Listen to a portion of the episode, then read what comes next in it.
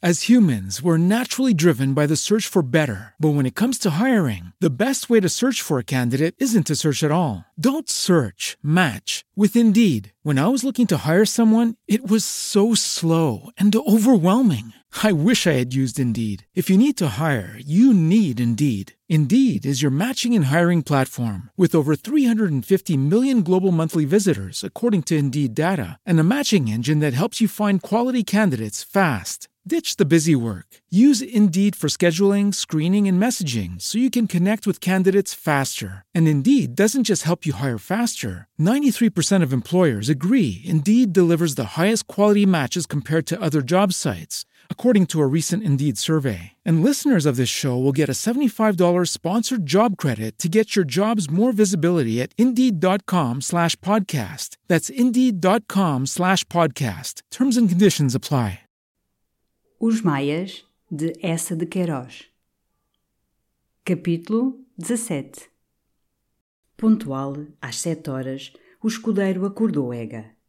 Ao rumor da porta ele sentou-se na cama com um salto, e logo todos os negros cuidados da véspera, Carlos, a irmã, a felicidade daquela casa acabada para sempre, se lhe ergueram na alma em sobressalto, como despertando também. A portada da varanda ficara aberta. Um ar silencioso e lívido de madrugada clareava através do transparente de fazenda branca. Durante um momento, Ega ficou olhando em redor, arrepiado. Depois, sem coragem, remergulhou nos lençóis, gozando aquele bocado de calor e de conchego antes de ir afrontar fora as amarguras do dia. E pouco a pouco, sob o tépido conchego dos cobertores em que se atabafara, começou a afigurar-se-lhe menos urgente e menos útil essa correria estremunhada à casa do Vilaça. De que servia procurar o Vilaça? Não se tratava ali de dinheiro, nem de demandas, nem de legalidade, de nada que reclamasse a experiência de um procurador. Era apenas introduzir um burguês mais num segredo tão terrivelmente delicado que ele mesmo se assustava de o saber. E acolchoado mais sob a roupa apenas com o nariz ao frio, murmurava consigo. É uma tolice ir ao Vilaça. De resto, não poderia ele juntar em si bastante coragem para contar tudo a Carlos logo, nessa manhã, claramente, virilmente? Era por fim aquele caso tão pavoroso como lhe parecera na véspera, um irreparável desabamento de uma vida de homem? Ao pé da Quinta da Mãe, em Celurico, no lugar de Vozeias, houvera um sucesso parecido, dois irmãos que inocentemente iam casar. Tudo se aclarou ao reunirem-se os papéis para os banhos. Os noivos ficaram uns dias embatucados, como dizia o padre Serafim, mas por fim já riam, muito amigos, muito divertidos, quando se tratavam de manos. O noivo, um rapagão bonito, contava depois que ia havendo uma mixórdia na família. Aqui o engano seguira mais longe, as sensibilidades eram mais requintadas. Mas os seus corações permaneciam livres de toda a culpa, inocentes absolutamente porque ficaria, pois, a existência de Carlos para sempre estragada. A inconsciência impedia-lhe o remorso. E passado o primeiro horror, de que lhe podia, na realidade, vir a definitiva dor. Somente o prazer ter findado. Era então como outro qualquer desgosto de amor. Bem menos atroz do que se Maria o tivesse traído com o Damaso. De repente a porta abriu-se. Carlos apareceu exclamando: Então que madrugada foi esta? Disse-me agora lá embaixo o Batista. É aventura? Duelo? Trazia o paletó todo abotoado, com a gola erguida, escondendo ainda a gravata branca da véspera. E, de certo, chegara da rua de São Francisco na tipóia, que, havia instantes, Ega sentira parar na calçada. Ele sentara-se bruscamente na cama. Estendendo a mão para os cigarros, sobre a mesa ao lado, murmurou, bocejando, que na véspera combinara uma ida à Sintra com o Taveira, por precaução, mandara-se chamar, mas não sabia, acordara cansado. Que tal está o dia? Justamente Carlos fora correr o transparente da janela. Aí, na mesa de trabalho, colocada em plena luz, ficara a caixa da Monforte, embrulhada no rapel. Ega pensou num relance. Se ele repara, se pergunta, digo tudo. O seu pobre coração pôs-se a bater ansiosamente no terror daquela decisão. Mas o transparente um pouco perro subiu, uma faixa de sol banhou a mesa e Carlos voltou sem reparar no cofre. Foi um imenso alívio para o Ega. Então, Sintra, disse Carlos, sentando-se aos pés da cama. Com efeito, não é má ideia. A Maria ainda ontem esteve também a falar de ir a Sintra. Espera, podíamos fazer a patuscada juntos. Íamos no break a quatro. E olhava já o relógio, calculando o tempo para atrelar, avisar Maria. O pior, acudiu o Ega atrapalhado, tomando sobre a mesa o monóculo, é que o Tavara falou em irmos como as raparigas. Carlos encolheu os ombros com horror. Que sordidez ir com mulheres para Sintra, de dia. De noite, nas trevas, por bebedeira, vá. Mas à luz do senhor, talvez com a Lola gorda, hein? Ega embrulhou-se numa complicada história, limpando o monóculo à ponta do lençol. Não eram espanholas, pelo contrário, umas costureiras, raparigas sérias. Ele tinha um compromisso antigo de ir a Sintra com uma delas, filha de um Simões, um estufador que falira. Gente muito séria. Perante estes compromissos, tanta seriedade, Carlos desistiu logo da ideia de Sintra. Bem, acabou-se. Vou então tomar banho e depois a negócios. E tu, se fores, traz-me umas queijadas para a Rosa, que ela gosta. Apenas Carlos saiu, Ega cruzou os braços desanimado, discursoado, sentindo bem que não teria coragem nunca de dizer tudo. Que havia de fazer? E de novo, insensivelmente, se refugiou na ideia de procurar o Vilaça e entregar-lhe o cofre da mão forte. Não havia homem mais honesto nem mais prático. E, pela mesma mediocridade do seu espírito burguês, quem melhor para encarar aquela catástrofe sem paixão e sem nervos? E esta falta de nervos do Vilaça fixou definitivamente. Saltou então da cama, numa impaciência, repicou a campainha. E enquanto o criado não entrava, foi, com o robo de chambre aos ombros, examinar o cofre da mão forte. Parecia, com efeito, uma velha caixa de charutos, embrulhada num papel de dobras já sujas e castas, com marcas de lacre onde se distinguia uma divisa que de certo seria a da mão forte. Pro amore. Na tampa tinha escrito, numa letra de mulher mal ensinada, Monsieur Guimarães a Paris. Ao sentir os passos do criado, deitou-lhe por cima uma toalha que pendia ao lado numa cadeira. E daí a meia hora rolava pelo aterro numa tipóia descoberta, mais animado, respirando largamente aquele belo ar da manhã, fino e fresco, que ele tão raras vezes gozava. Começou por uma contrariedade. Vilaça já saíra e a criada não sabia bem se ele fora para o escritório, se a uma vistoria no alfeite. Ega largou para o escritório, na Rua da Prata. O Sr. Vilaça ainda não viera. E a que horas virá? O escrevente, um rapaz macilento que torcia nervosamente sobre o colete uma corrente de coral, balbuciou que o Sr. Vilaça não devia tardar se não tivesse atravessado, no vapor das nove, para o alfeite. Ega desceu desesperado. Bem, gritou ao cocheiro, vai ao Café Tavares. No Tavares, ainda solitário àquela hora, um moço areava o sobrado e enquanto esperava o almoço, Ega percorreu os jornais. Todos falavam do sarau em linhas curtas, prometendo detalhes críticos mais tarde sobre esse brilhante torneio artístico. Só a Gazeta Ilustrada se alargava, com frases sérias, tratando o Rufino de grandioso, o Corrujo de esperançoso. No Alencar, a Gazeta separava o filósofo do poeta. Ao filósofo, a Gazeta lembrava, com respeito, que nem todas as aspirações ideais da filosofia, belas como miragens de deserto, são realizáveis na prática social. Mas ao poeta, ao criador de tão formosas imagens, de tão inspiradas estâncias, a Gazeta desafogadamente bradava: Bravo, bravo! Havia ainda outras abomináveis sandices. Depois seguia-se a lista das pessoas que a Gazeta se recordava de ter visto, entre as quais destacava, com o seu monóculo, o fim de perfil de João da Ega, sempre brilhante de verbe. Ega sorriu, confiando o bigode. Justamente o bife chegava fumegante, chiando na frigideirinha de barro. Ega pousou a Gazeta ao lado, dizendo consigo: Não é nada mal feito este jornal. O bife era excelente. E depois de uma perdiz fria, de um pouco de doce de ananás, de um café forte, Ega sentiu adalgaçar-se, enfim aquele negrume que desde a véspera lhe pesava na alma. No fim, pensava ele, acendendo o charuto e lançando os olhos ao relógio, naquele desastre praticamente encarado, só havia para Carlos a perda de uma bela amante. E essa perda que, agora, o angustiava, não traria depois compensações? O futuro de Carlos até aí tinha uma sombra, aquela promessa de casamento que, irreparavelmente, o colava pela honra a uma mulher muito interessante, mas com um passado cheio de brasileiros e de irlandeses. A sua beleza poetizava tudo. Mas quanto tempo mais duraria esse encanto, o seu brilho de deusa pisando a terra?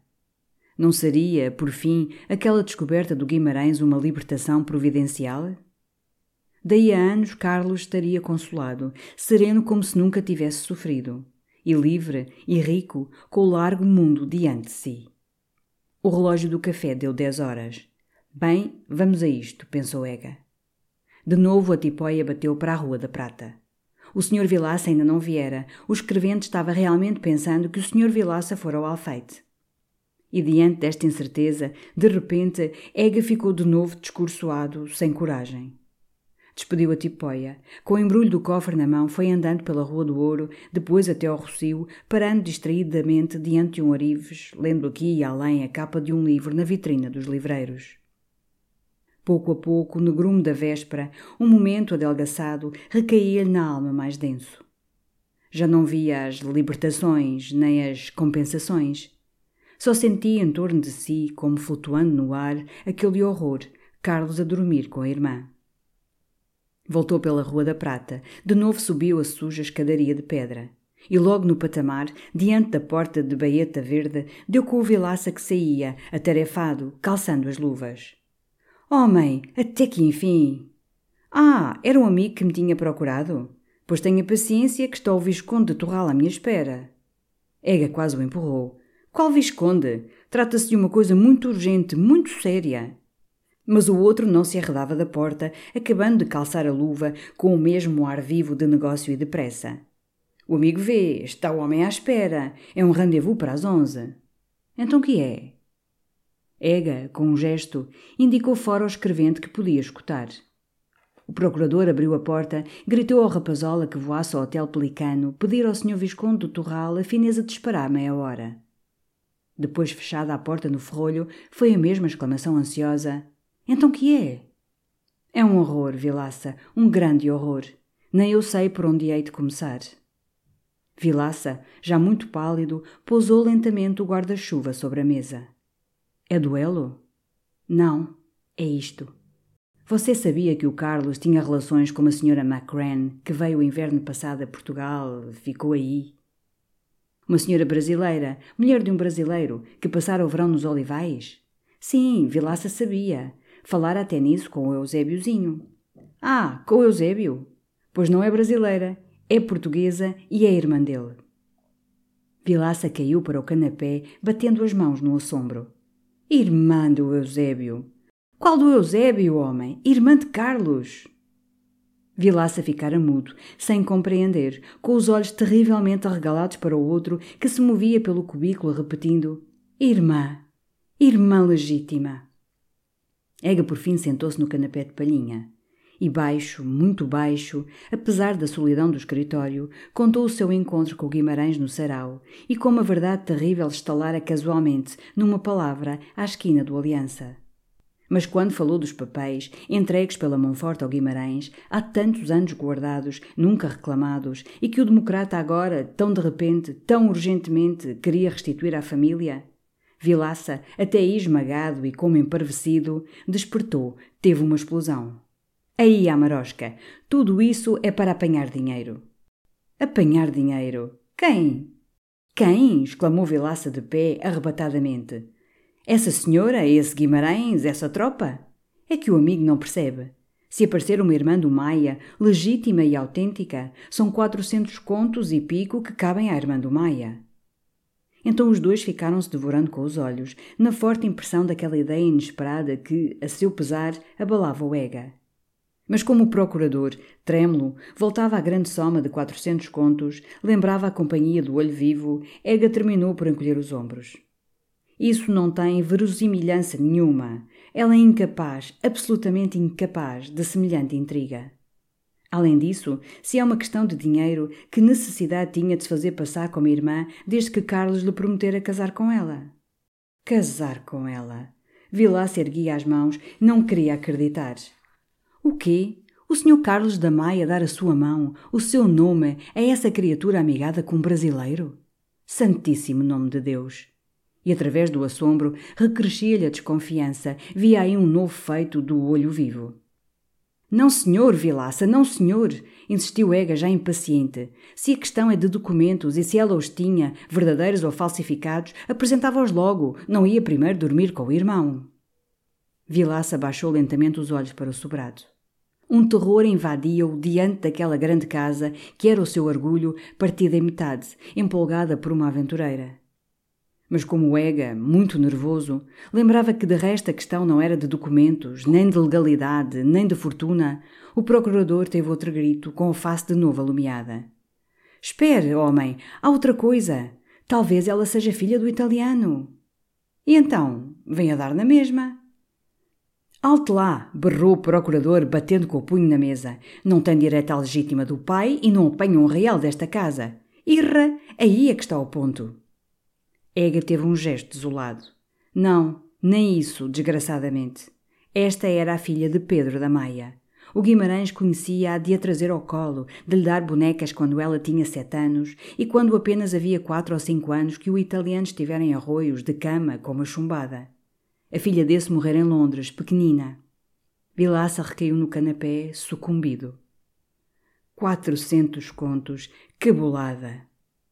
Então Ega resumiu. Se não existia ainda uma certeza legal, havia já uma forte suspeita. E desde logo não se podia deixar o pobre Carlos inocentemente a chafurdar naquela sordidez. Era, pois, indispensável revelar tudo a Carlos nessa noite. E você, Vilaça, é que tenho de lhe dizer. Vilaça deu um salto que fez bater o canapé contra a parede. Eu? Você, que é o procurador da casa? Que havia ali senão uma questão de filiação, portanto, legítima. A quem pertenciam esses detalhes legais senão ao procurador? Vilaça murmurou com todo o sangue na face. Homem, o amigo mete-me numa. Não, Ega metia-o apenas naquilo em que o Vilaça, como procurador, logicamente e profissionalmente, devia estar. O outro protestou, tão perturbado que caquejava. Que diabo! Não era esquivar-se aos seus deveres. Mas é que ele não sabia nada. Que podia dizer ao Sr. Carlos da Maia? O amigo Ega veio-me contar isto que lhe contou um tal Guimarães ontem à noite no Loreto. Não tinha a dizer mais nada. Pois diga isso. O outro encarou Ega com olhos que chamejavam.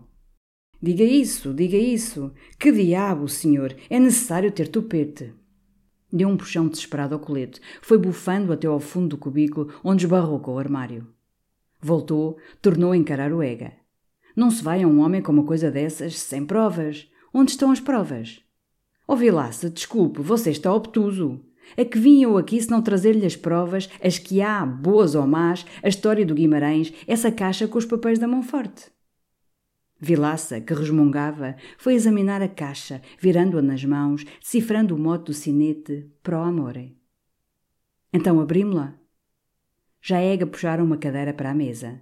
Vilaça cortou o papel, gasto nos cantos, que envolvia o cofre e apareceu efetivamente uma velha caixa de charutos, pregada com duas taxas, cheia de papéis, alguns em massa apertados por fitas, outros soltos dentro de subscritos abertos que tinham um monograma da mão forte sob uma coroa de marquês. Ega desembrulhou o primeiro maço. Eram cartas em alemão que ele não percebia, datadas de Budapeste e de Karlsruhe. Bem, isto não nos diz nada. Adiante. Outro embrulho, a que Vilaça cuidadosamente desapertou um nó cor-de-rosa, resguardava uma caixa oval com a miniatura de um homem de bigodes e suíças ruivas entalado na alta gola dourada de uma farda branca. Vilaça achou a pintura linda. Algum oficial austríaco, rosnou Ega. Outro amante. Samarche.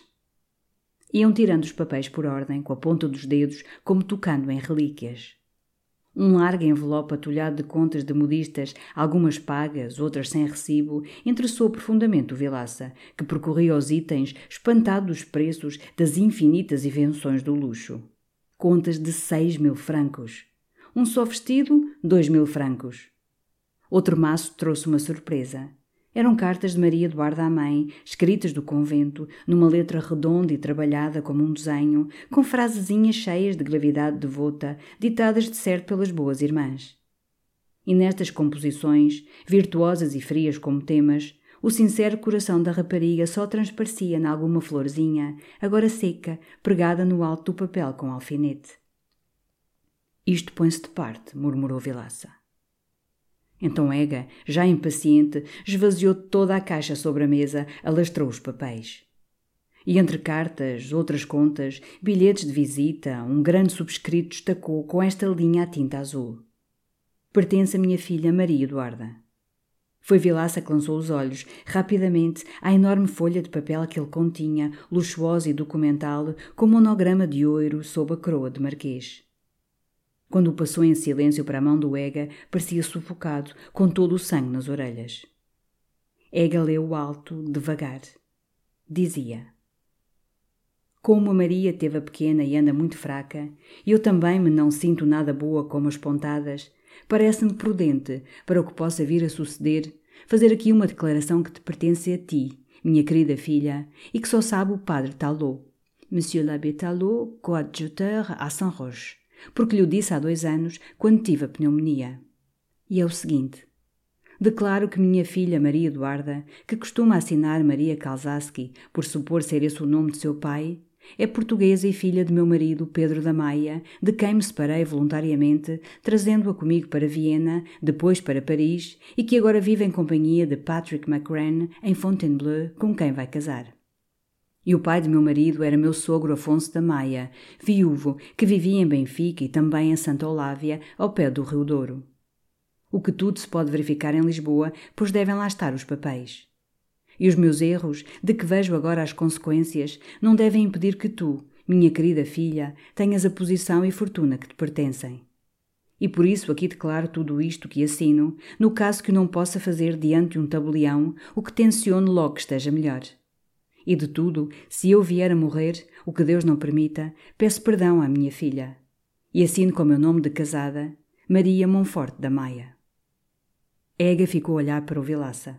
O procurador só pôde murmurar, com as mãos cruzadas sobre a mesa: Que bolada! Que bolada! Então Ega ergueu-se. Bem, agora tudo se simplificava. Havia unicamente a entregar aquele documento a Carlos sem comentários. Mas o Vilaça coçava a cabeça, retomado por uma dúvida. Eu não sei se este papelinho faria fé em juízo.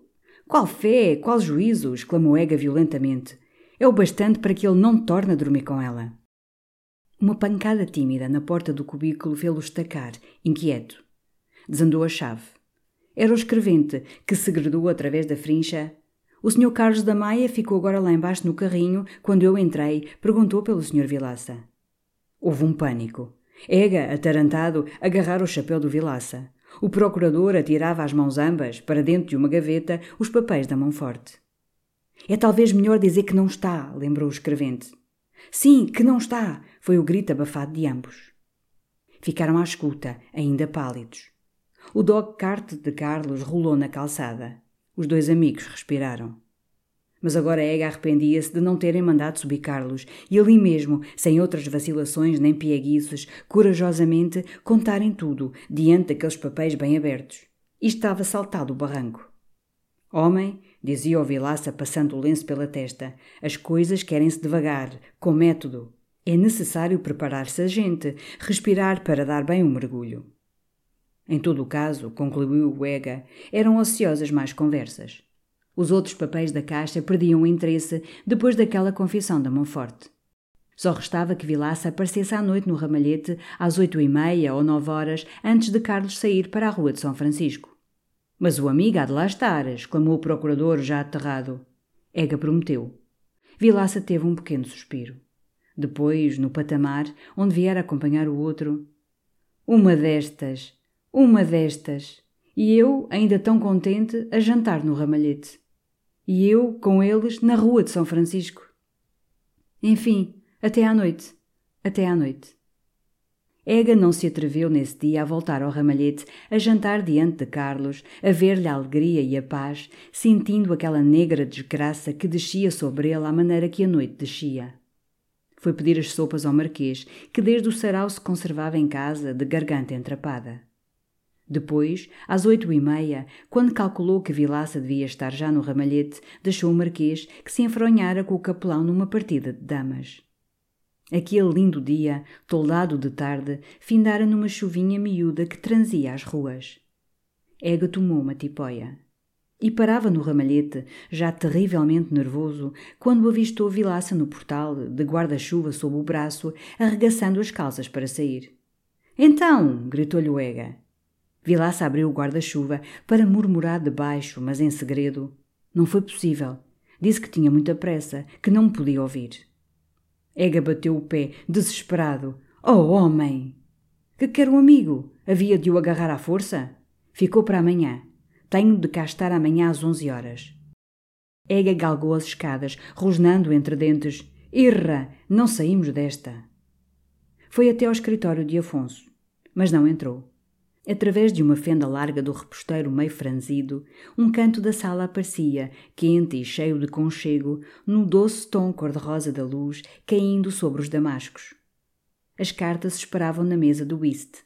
No sofá bordado a matiz, Dom Diogo, murcho e mole, olhava o lume cofiando os bigodes e travadas nalguma questão, a voz do Kraft, que perpassou de cachimbo na mão, e a voz mais lenta de Afonso, tranquilo na sua poltrona, misturavam-se, abafadas pela docequeira, que berrava furiosamente. Mas se amanhã houvesse uma Bernarda, esse exército com que os senhores querem acabar, por ser uma escola de vadiagem, é que lhes havia de guardar as costas. É bom falar, ter muita filosofia, mas quando elas chegam, se não há meia dúzia de baionetas prontas, então são as cólicas. Ega foi dali aos quartos de Carlos. As velas ardiam ainda nas serpentinas. Um aroma errava, de água de lubã e charuto. E o Batista disse-lhe que o Sr. Dom Carlos saíra havia dez minutos. Fora para a rua de São Francisco. Ia lá dormir. Então, enervado, com a longa e triste noite diante de si, Ega teve um apetite de se atordoar, dissipar numa excitação forte as ideias que o torturavam. Não despedir a tipóia, abalou para São Carlos e findou por ir sear ao Augusto com o Taveira e duas raparigas, a Paca e a Carmen filósofa, prodigalizando o champanhe. Às quatro da manhã estava bêbado, estatelado sobre o sofá, gemendo sentimentalmente, só para si, as estrofes de Moussé a Malibran. O Taveira e a Paca, juntinhos na mesma cadeira, ele com o seu ar terno de chulo, ela muito caliente também, debicavam copinhos de gelatina. E a Carmen filósofa, empaturrada, desapertada, com o colete embrulhado já num diário de notícias, repicava a faca na borda do prato, cantarolando de olhos perdidos nos bicos de gás. Senhor alcalde maior, não prenda os telos ladrones. Acordou ao outro dia às nove horas, ao lado da Carmen filósofa, num quarto de grandes janelas rasgadas, por onde entrava toda a melancolia da escura manhã de chuva. E, Enquanto não vinha a tipóia fechada que a servente correra a chamar, o pobre Ega, enojado, vexado, com a língua pastosa, os pés nus sobre o tapete, reunindo o fato espalhado, tinha só uma ideia clara. Fugir dali para um grande banho, bem perfumado e bem fresco, onde se purificasse de uma sensação viscosa de Carmen e de orgia que o arrepiava. Esse banho lustral foi tomá-lo ao Hotel Bragança para se encontrar com Carlos e com Vilaça às onze horas, já lavado e preparado. Mas precisou esperar pela roupa branca que o cocheiro, com um bilhete para o Batista, voara a buscar ao ramalhete. Depois almoçou. E já batera meio-dia quando se apiou à porta particular dos quartos de Carlos com a roupa suja numa trouxa. Justamente Batista atravessava o patamar com camélias no açafate. O Vilaça já veio? Perguntou-lhe Ega baixo, andando em pontas de pés. O senhor Vilaça já lá está dentro há bocado. Vossa Excelência recebeu a roupa branca? Eu também mandei um fato, porque nesses casos sempre dá mais frescura. Obrigado, Batista, obrigado. E Ega pensava: bem, Carlos já sabe tudo, o barranco está passado. Mas demorou-se ainda, tirando as luvas e o paletó com uma lentidão cobarde. Por fim, sentindo bater alto o coração, puxou o reposteiro de veludo. Na antecâmara pesava um silêncio. A chuva grossa fustigava a porta envidraçada, por onde se viam as árvores dos jardins esfumadas na névoa. Ega levantou o outro reposteiro, que tinha bordadas as armas dos maias. Ah, és tu? exclamou Carlos, erguendo-se da mesa de trabalho com os papéis na mão. Parecia ter conservado um ânimo viril e firme. Apenas os olhos lhe rebrilhavam, com um fulgor seco, ansiosos e mais largos na palidez que o cobria. Vilaça, sentado de fronte, passava vagarosamente pela testa, num movimento cansado, o lenço de seda da Índia. Sobre a mesa alastravam-se os papéis da mão forte. Que diabo de embrulhada é esta que me vem contar o Vilaça? Rompeu Carlos, cruzando os braços diante do Ega, numa voz que apenas de leve tremia. Ega balbuciou. Eu não tive coragem de te dizer. Mas tenho eu para ouvir. Que diabo te contou esse homem? Vilaça ergueu-se imediatamente. Ergueu-se com a pressa de um galucho tímido que é rendido num posto arriscado, pediu licença, se não precisavam dele, para voltar ao escritório. Os amigos, de certo, preferiam conversar mais livremente. De resto, ali ficavam os papéis da senhora Dona Maria Monforte. E se ele fosse necessário, um recado encontravam na Rua da Prata ou em casa.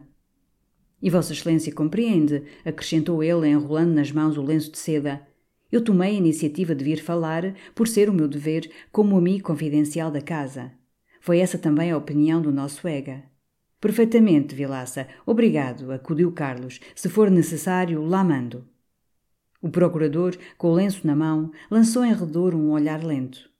Depois espreitou debaixo da mesa. Parecia muito surpreendido. E Carlos seguia com impaciência os passos tímidos que ele dava pelo quarto, procurando. Que é, homem?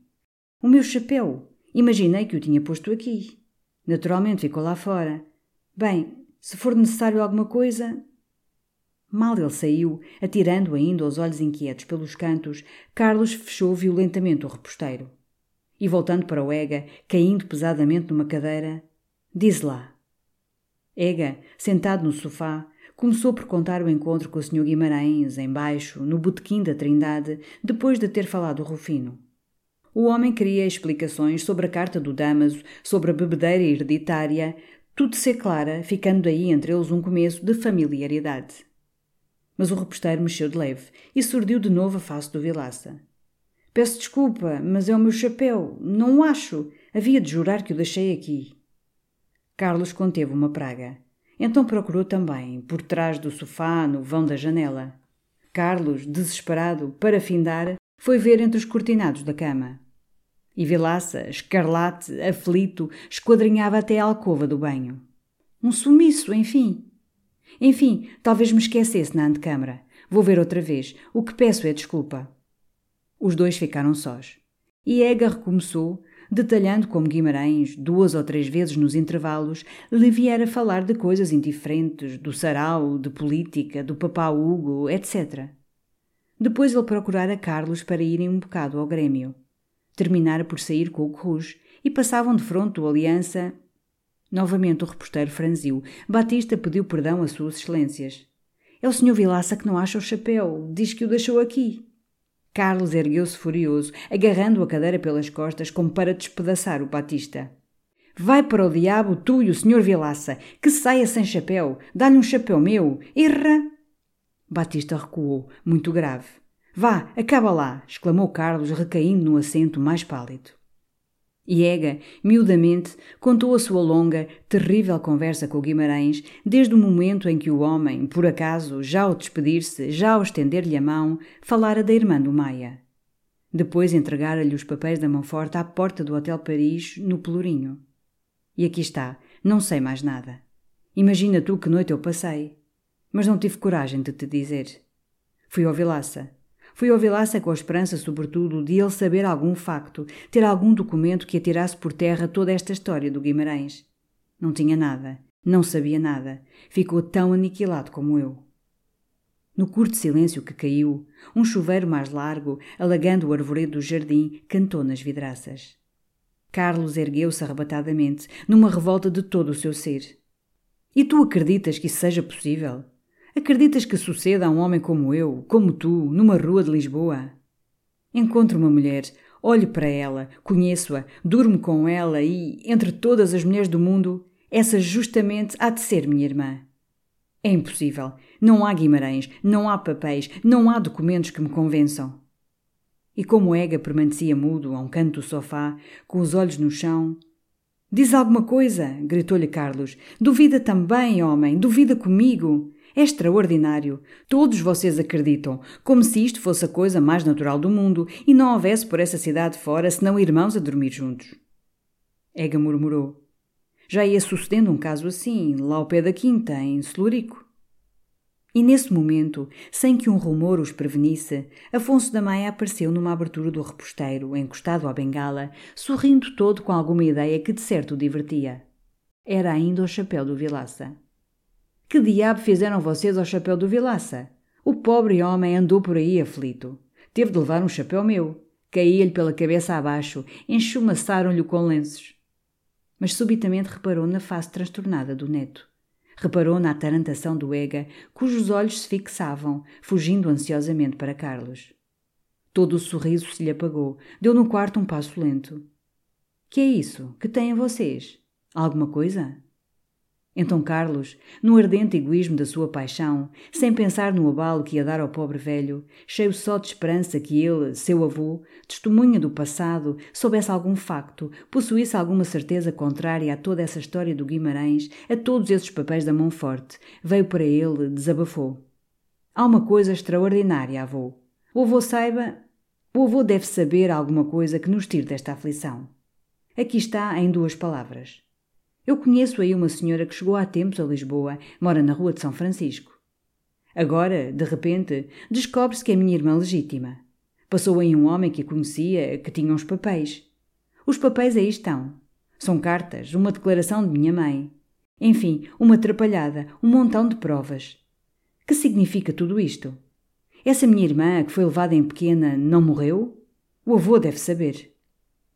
Afonso da Maia, que um tremor tomara, agarrou-se um momento com força à bengala, caiu por fim pesadamente numa poltrona junto ao reposteiro.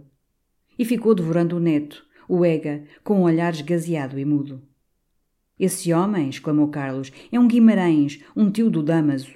Falou com o Ega, foi ao Ega que entregou os papéis. Conta tu ao avô, Ega, conta tudo o começo. Ega, com um suspiro, resumiu a sua longa história. E findou por dizer que o importante, o decisivo ali era que esse homem, o Guimarães, que não tinha interesse em mentir e só por acaso, puramente por acaso, falar em tais coisas, conhecia essa senhora desde pequenina como filha de Pedro da Maia e de Maria Monforte, e nunca a perdera de vista.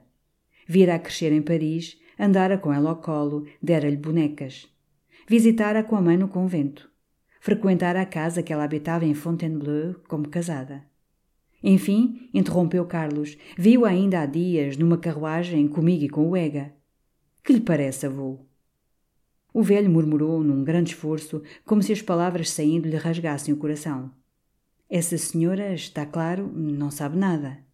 Ega e Carlos, a um tempo, gritaram: Não sabe nada. Segundo afirmava o Guimarães, a mãe escondera-lhe sempre a verdade. Ela julgava-se filha de um austríaco. Assinava ao princípio Kalsaski. Carlos, que remexera sobre a mesa, adiantou-se com o papel na mão. Aqui tem o avô a declaração de minha mãe. O velho levou muito tempo a procurar, a tirar a luneta de entre o colete com os seus pobres dedos que tremiam. Leu o papel devagar, empalidecendo mais a cada linha, respirando penosamente. Ao findar, deixou cair sobre os joelhos as mãos, que ainda agarravam o papel, ficou como esmagado e sem força. As palavras por fim vieram-lhe apagadas, morosas. Ele nada sabia. O que Monforte ali assegurava, ele não o podia destruir. Essa senhora da rua de São Francisco era talvez, na verdade, sua neta. Não sabia mais. E Carlos diante dele vergava os ombros, esmagado também sob a certeza da sua desgraça. O avô, testemunha do passado, nada sabia. Aquela declaração, toda a história do Guimarães aí permaneciam inteiras, irrefutáveis. Nada havia, nem memória de homens, nem documento escrito que as pudesse abalar. Maria Eduarda era, pois, sua irmã. E um defronto do outro, o velho e o neto pareciam dobrados por uma mesma dor, nascida da mesma ideia. Por fim, Afonso ergueu-se fortemente encostado à bengala, foi pousar sobre a mesa o papel da mão forte. Deu um olhar, sem lhes tocar, às cartas espalhadas em volta da caixa de charutos. Depois, lentamente, passando a mão pela testa, nada mais sei. Sempre pensámos que essa criança tinha morrido. Fizeram-se todas as pesquisas. Ela mesma disse que lhe tinha morrido a filha, Mostrou já não sei a quem um retrato. Era outra mais nova, a filha do italiano, disse o Ega.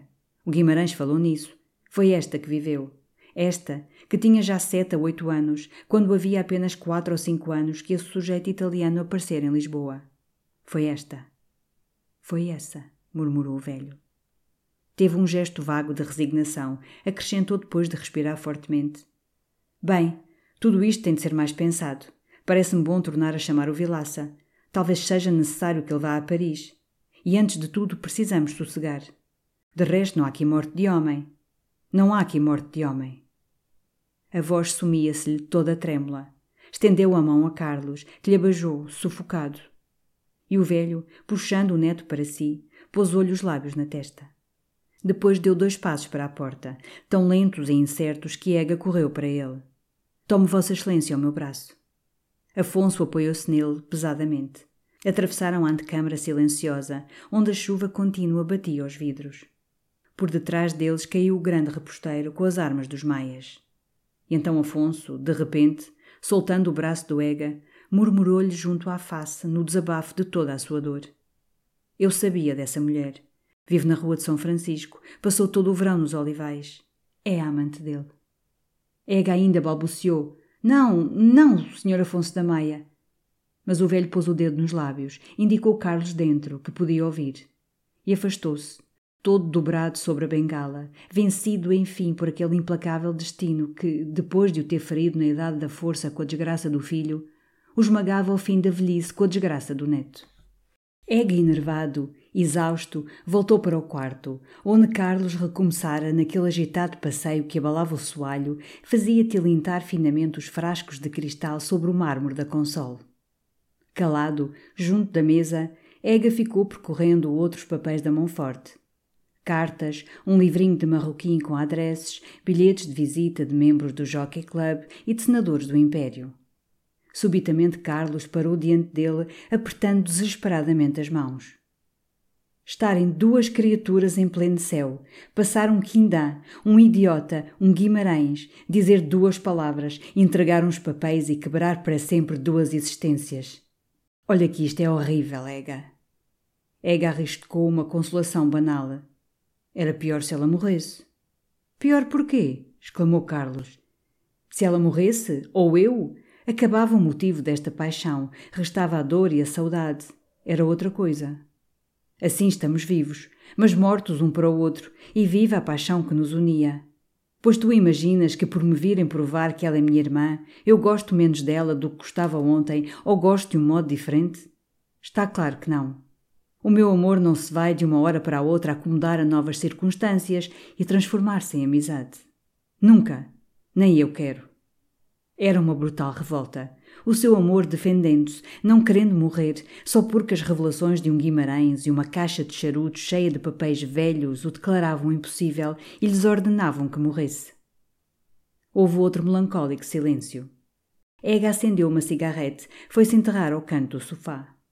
Uma fadiga ia-o vencendo, feita de toda aquela emoção, da noitada no Augusto, da estremunhada manhã na alcova da Carmen. Todo o quarto ia entristecendo, à luz mais triste da tarde de inverno que descia. Ega terminou por cerrar os olhos. Mas bem depressa o sacudiu outra exclamação de Carlos, que de novo, diante dele, apertava as mãos com desespero. E o pior ainda não é isto, Ega. O pior é que temos de lhe dizer tudo, de lhe contar tudo, a ela. Ega já pensara nisso. E era necessário que se lhe dissesse imediatamente, sem hesitações. Vou-lhe o mesmo contar tudo, murmurou Carlos. Tu? Pois quem, então? Querias que fosse o Vilaça? Ega franziu a testa. O que tu devias fazer era meter-te esta noite no comboio e partir para Santa Olávia. De lá contavas-lhe tudo. Estavas assim mais seguro. Carlos atirou-se para uma poltrona, com um grande suspiro de fadiga. Sim, talvez, amanhã, no comboio da noite. Já pensei nisso, era o melhor. Agora o que estou é muito cansado. Também eu, disse o Ega espreguiçando-se. E já não adiantamos nada, atolamo-nos mais na confusão.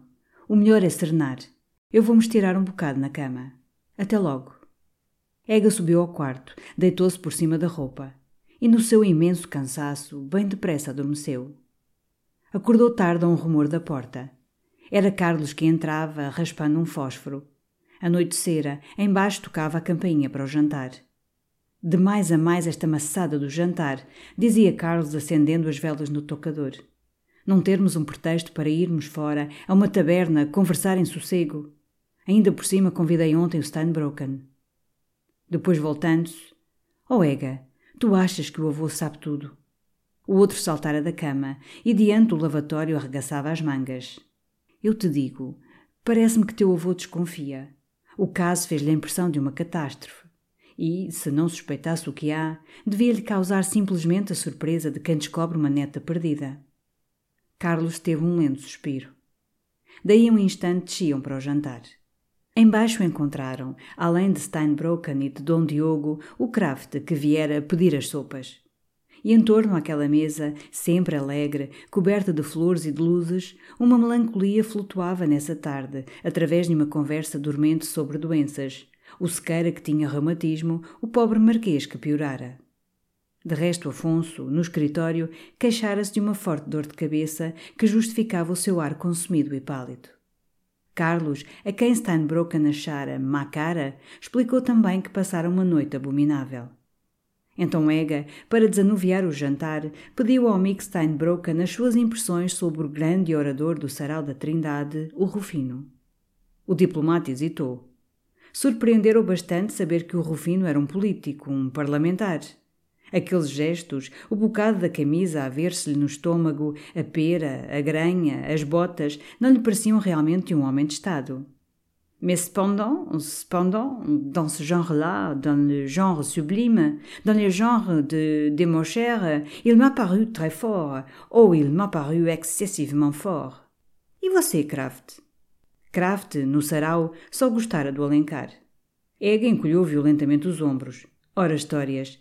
Nada podia haver mais cômico que a democracia romântica do Alencar, aquela república meiga e loura, vestida de branco como Ofélia, orando no prado, sob o olhar de Deus.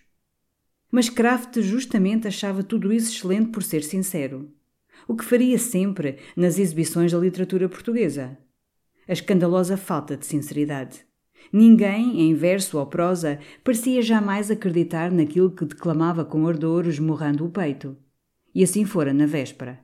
Nem o Rufino parecia acreditar na influência da religião, nem o homem da barba bicuda no heroísmo dos Castros e dos Albuquerques, nem mesmo o poeta dos olhinhos bonitos na bonitice dos olhinhos.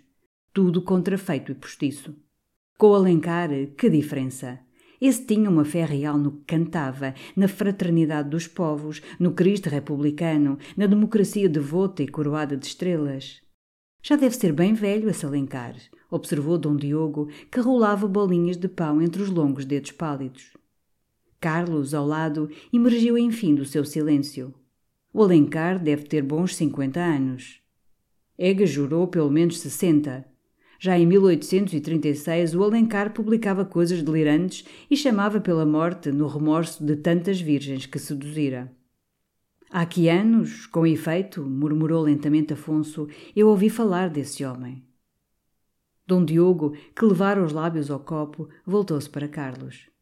O Alencar tem a idade que havia de ter teu pai. Eram íntimos, dessa roda distinguida e então. O Alencar ia muito a arroios com o pobre Dom João da Cunha, que Deus haja, e com os outros.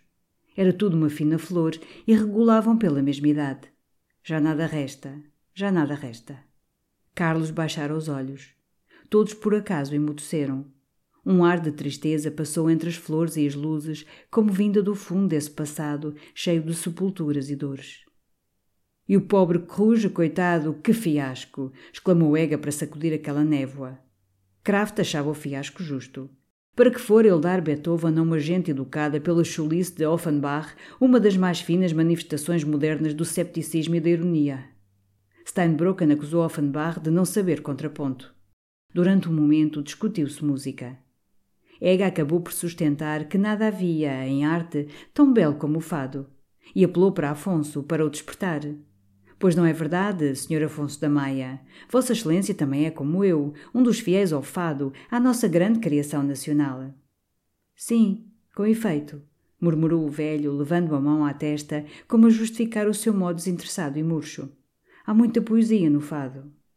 Kraft, porém, atacava o fado, as malaganhas, as peteneras, toda essa música meridional que lhe parecia apenas um garganteado gemebundo prolongado infinitamente em ais de esterilidade e de preguiça. Ele, por exemplo, ouvira uma noite uma malaganha, uma dessas famosas malaganhas cantada em perfeito estilo por uma senhora de Málaga. Era em Madrid, em casa dos Villarrubia. A senhora põe-se ao piano, rosna uma coisa sobre pedra e sepultura e rompe a gemer um gemido que não findava. Ah! Pois, senhores, ele aborrece-se, passa para outra sala, vê jogar todo um Robert de Whist, folheia um imenso álbum, discute a guerra carlista com o general Robelos e, quando volta, lá estava ainda a senhora, de cravos na trança e olhos no teto, a gemer o mesmo Ah! Todos riram. Ega protestou com ímpeto já citado. O Kraft era um seco inglês, educado sobre o chato seio da economia política, incapaz de compreender todo o mundo de poesia que podia conter um ai. Mas ele não falava das malaganhas, não estava encarregado de defender a Espanha. Ela possuía, para convencer Kraft e outros britânicos, bastante pilhéria e bastante navalha. A questão era o fado. Onde é que você tem ouvido o fado? Aí pelas salas, ao piano. Com efeito, assim, concordo, é xoxo. Mas ouça-o você por três ou quatro guitarristas, uma noite, no campo, com uma bela lua no céu, como nos olivais este verão, quando o Marquês lá levou ouvir a vira. Lembras-te, Carlos? Estacou, como entalado, no arrependimento daquela memória da toca que levianamente evocara. Carlos permanecera silencioso, com uma sombra na face. Kraft ainda rosnou que, numa linda noite de luar, todos os sons no campo eram bonitos, mesmo o chiar dos sapos. E de novo uma estranha desanimação amoleceu a sala. Os escudeiros serviam os doces. Então, no silêncio, Dom Diogo disse pensativamente, com a sua majestade de leão saudoso que relembra um grande passado. Uma música muito distinguée, antigamente, eram os sinos do mosteiro. Parecia mesmo que se estavam ouvindo sinos. Já não há disso. O jantar terminava friamente. Steinbrocken voltara àquela falta da família real no sarau que desde a véspera o inquietava. Ninguém ali se interessava pelo passo. Depois, Dom Diogo surdiu com uma velha fastidiosa história sobre a infanta Dona Isabel. Foi um alívio quando o escudeiro trouxe, em volta, a larga bacia de prata e o jarro de água perfumada. Ao fim do café, servido no bilhar, Steinbrocken e Kraft começaram uma partida às 50 e a 15 tostões para interessar. Afonso e Dom Diogo tinham recolhido ao escritório. Ega enterrara-se no fundo de uma poltrona com o Figaro. Mas bem depressa deixou escorregar a folha no tapete, cerrou os olhos. Então Carlos, que passeava pensativamente fumando, olhou um momento o Ega adormecido e sumiu-se por trás do reposteiro. Ia à rua de São Francisco mas não se apressava, a pé pelo aterro, abafado num paletó de peles, acabando o charuto. A noite clareava, com um crescente de lua entre farrapos de nuvens brancas que fugiam sob um norte fino. Fora nessa tarde, só no seu quarto, que Carlos decidira ir falar a Maria Eduarda, por um movimento supremo de dignidade e de razão que ele descobrira e que repetia a si mesmo, incessantemente, para se justificar. Nem ela nem ele eram duas crianças frouxas, necessitando que a crise temerosa da sua vida lhes fosse resolvida e arranjada pelo ego ou pelo vilaça. Mas duas pessoas fortes, com o ânimo bastante resoluto e o juízo bastante seguro, para eles mesmos acharem o caminho da dignidade e da razão naquela catástrofe que lhes desmantelava a existência. Por isso ele, só ele, devia ir à rua de São Francisco. De certo era terrível tornar a vê-la naquela sala, quente ainda do seu amor, agora que a sabia sua irmã. Mas por que não? Havia acaso ali dois devotos, possuídos da preocupação do demónio, espavoridos pelo pecado em que se tinham atolado, ainda que inconscientemente, ansiosos por irem esconder, no fundo mosteiros distantes, o horror carnal um do outro? Não. Necessitavam eles acaso pôr imediatamente entre si as compridas léguas que vão de Lisboa a Santa Olávia, com receio de cair na antiga fragilidade se de novo os seus olhos se encontrassem, brilhando com a antiga chama? Não. Ambos tinham em si bastante força para enterrar o coração sob a razão, como sob uma fria e dura pedra, tão completamente que não lhe sentissem mais nem a revolta nem o choro. E ele podia desafogadamente voltar àquela sala, toda quente ainda do seu amor. De resto, que precisavam apelar para a razão, para a sua coragem de fortes. Ele não ia revelar bruscamente toda a verdade a Maria Eduarda, dizer-lhe um adeus patético, um adeus de teatro, afrontar uma crise de paixão e dor. Pelo contrário. Toda essa tarde, através do seu próprio tormento, procurar ansiosamente um meio de adoçar e graduar àquela pobre criatura o horror da revelação que lhe devia. E acharam, por fim, bem complicado, bem cobarde. Mas quê?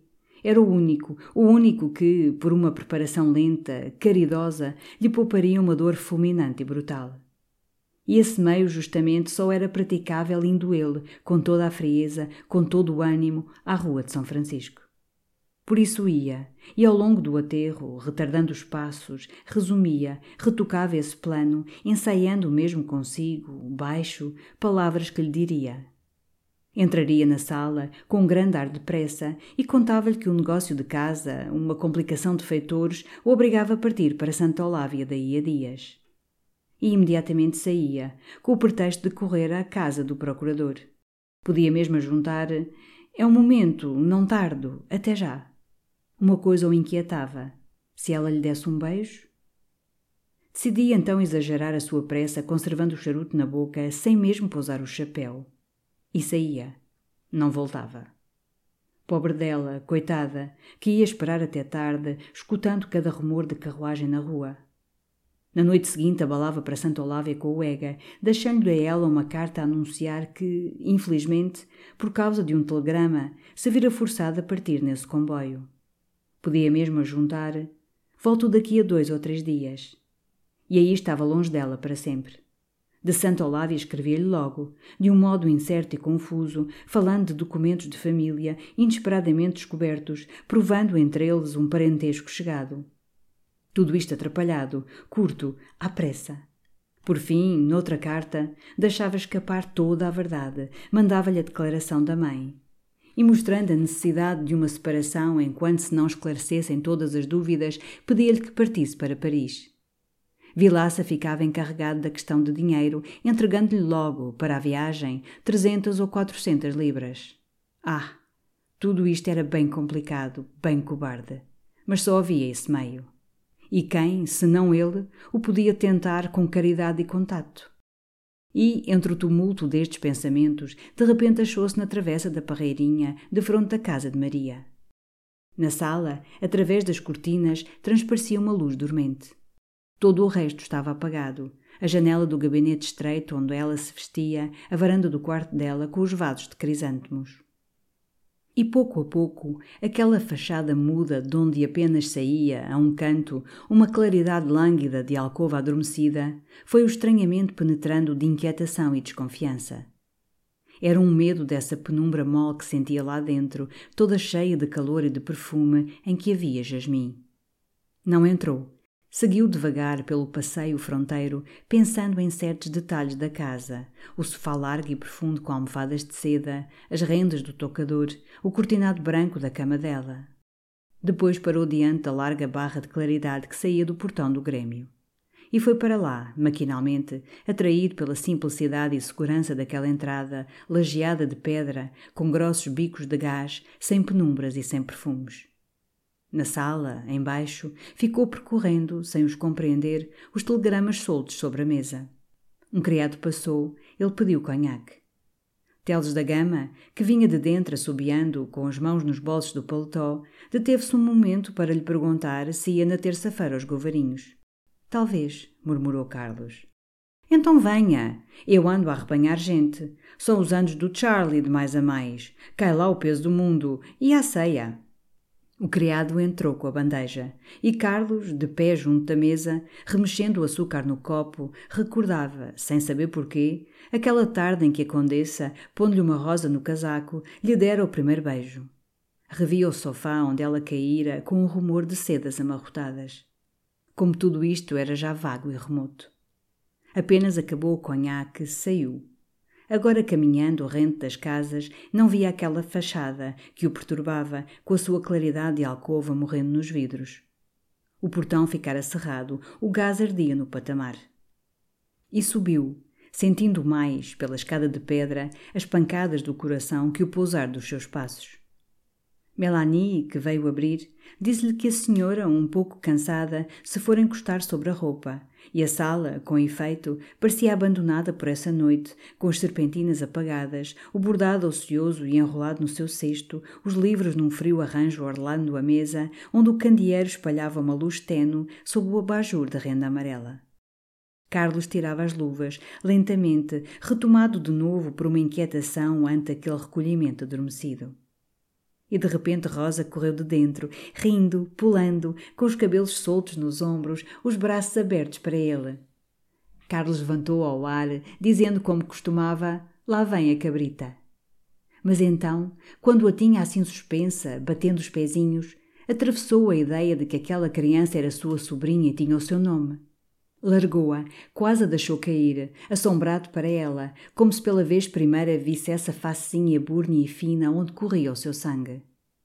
Que estás tu a olhar para mim? murmurou ela, recuando e sorrindo, com as mãozinhas cruzadas atrás das saias que tufavam.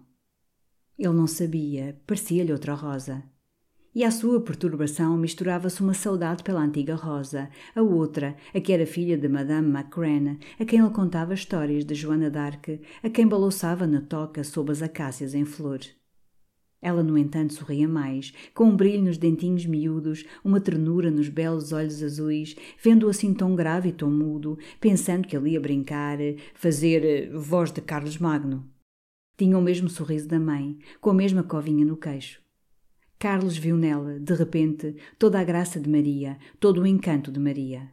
E arrebatou-a de novo nos braços, tão violentamente, com beijos tão bruscos no cabelo e nas faces, que Rosa estrebuchou, assustada e com um grito. Soltou-a logo, num receio de não ter sido casto. Depois, muito sério, onde está a mamã? Rosa coçava o braço, com a testazinha franzida. Apre, magoaste-me. Carlos passou-lhe pelos cabelos a mão que ainda tremia. Vá, não sejas piegas, a mamã não gosta. Onde está ela? A pequena, aplacada, já contente, pulava em redor, agarrando nos pulsos de Carlos para que ele saltasse também. A mamã foi deitar-se, diz que está muito cansada, depois chama-me a mim preguiçosa. Vá, salta também, não sejas mono.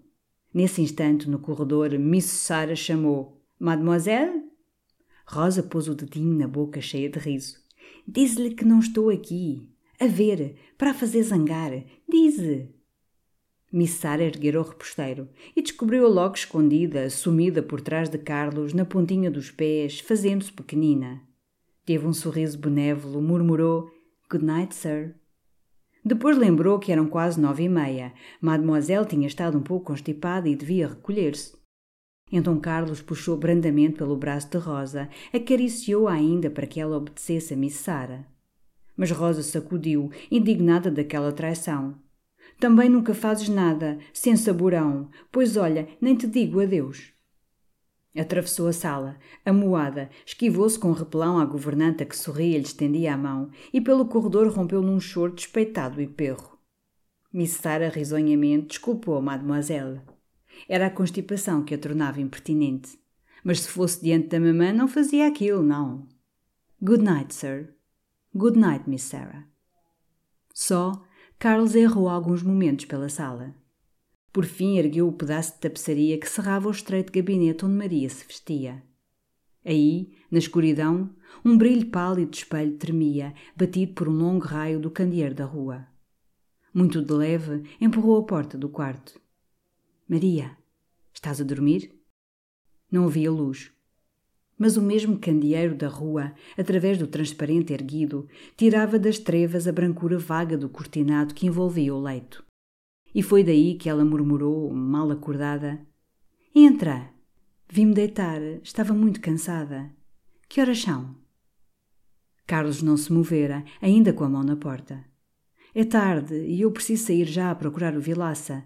Vinha dizer-te que tenho talvez de ir a Santa Olávia, além de amanhã, por dois ou três dias. Um movimento entre os cortinados fez ranger o leito. Para Santa Olávia? Ora essa, porquê? E assim de repente? Entra, vem cá. Então Carlos deu um passo no tapete, sem rumor.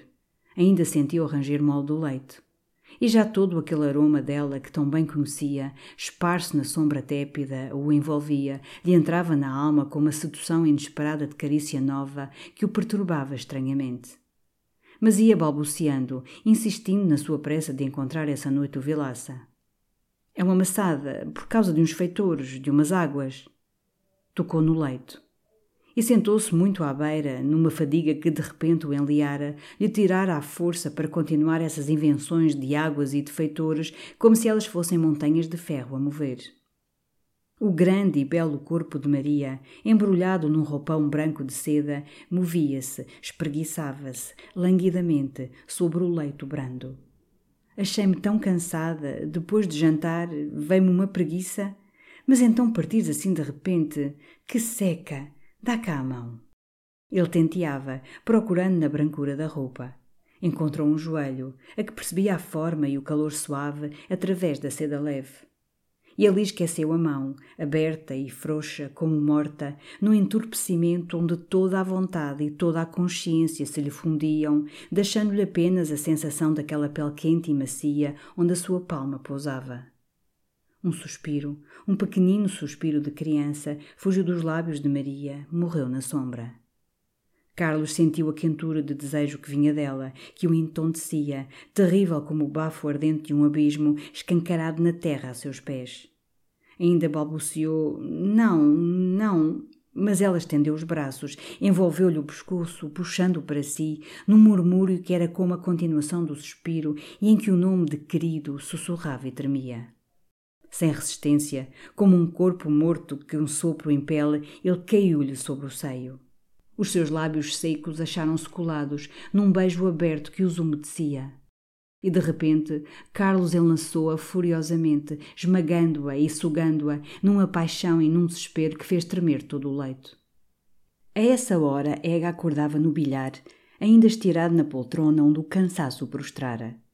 Bocejando, estremunhado, arrastou os passos até ao escritório de Afonso. Aí ardia um lume alegre a que o reverendo Bonifácio se deixava torrar, enrolado sobre a pele de urso. Afonso fazia a partida do whist com Steinbrocken e com o Vilaça. Mas tão distraído, tão confuso, que já duas vezes Dom Diogo, infeliz e irritado, rosnara que se a dor de cabeça assim o estonteava, melhor seria findarem. Quando Ega apareceu, o velho levantou os olhos inquietos. O Carlos saiu?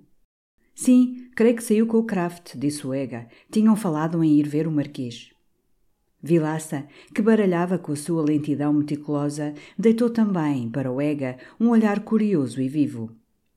Mas já Dom Diogo batia com os dedos no pano da mesa, resmungando: Vamos lá, vamos lá, não se ganha nada em saber dos outros. Então Ega ficou ali um momento, com bocejos, vagos, seguindo o cair lento das cartas. Por fim, mole e secado, decidiu ir ler para a cama. Hesitou por diante das estantes, saiu com o velho número do Panorama. Ao outro dia, à hora do almoço, entrou no quarto de Carlos. E ficou pasmado quando o Batista, tristonho desde a véspera, farejando desgosto, lhe disse que Carlos fora para a tapada muito cedo, a cavalo. Ora essa?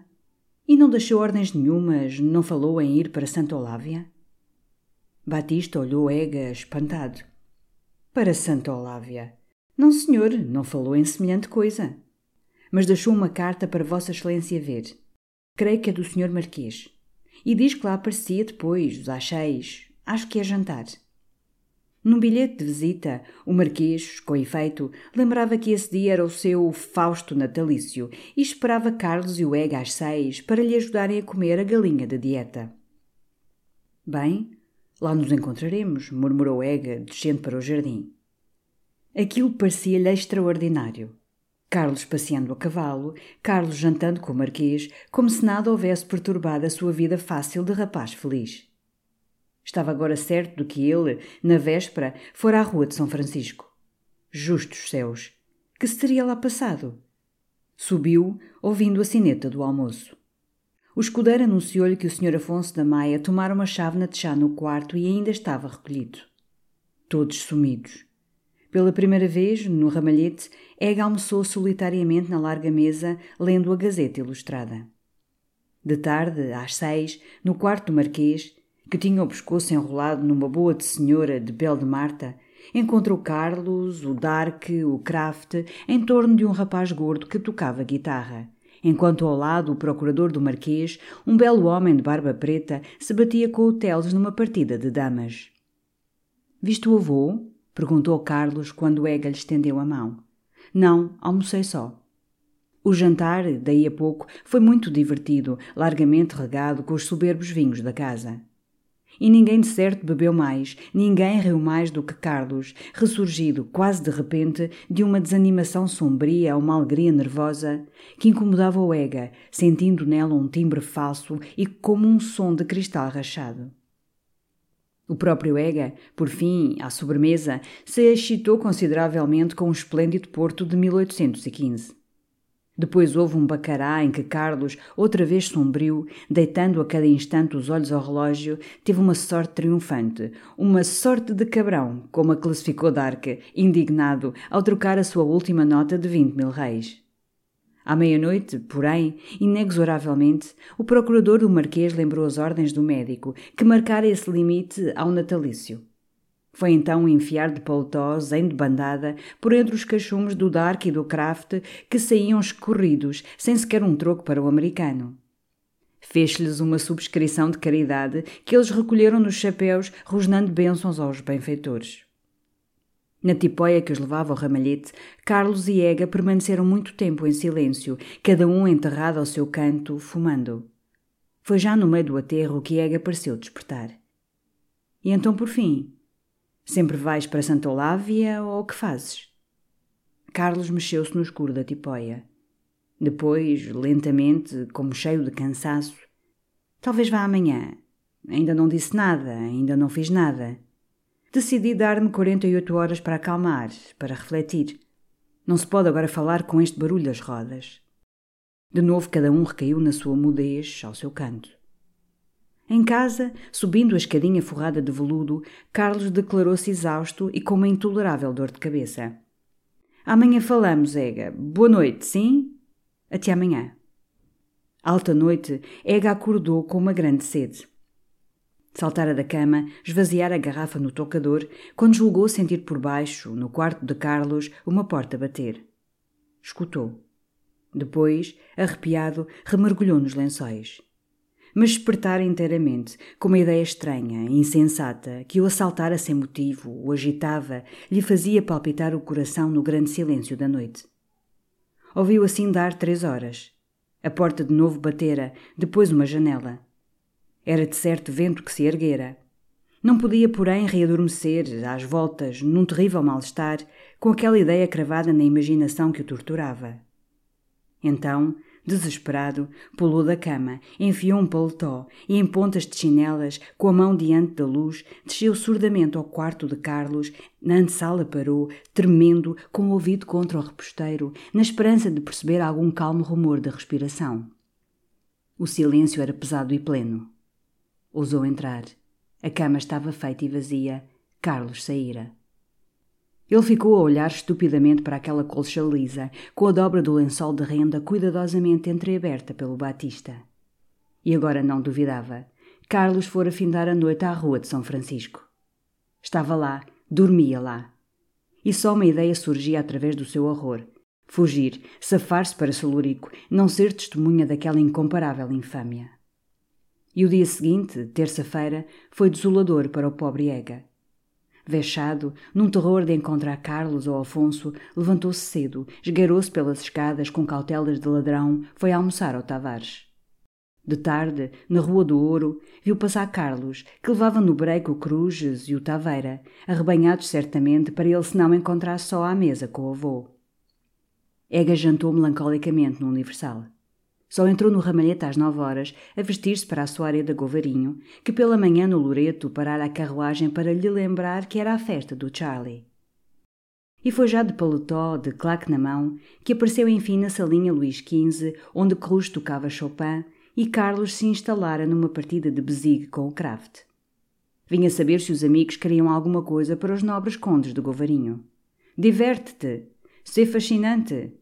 Eu lá apareço para a ceia, prometeu Taveira, estirado numa poltrona com o Figaro.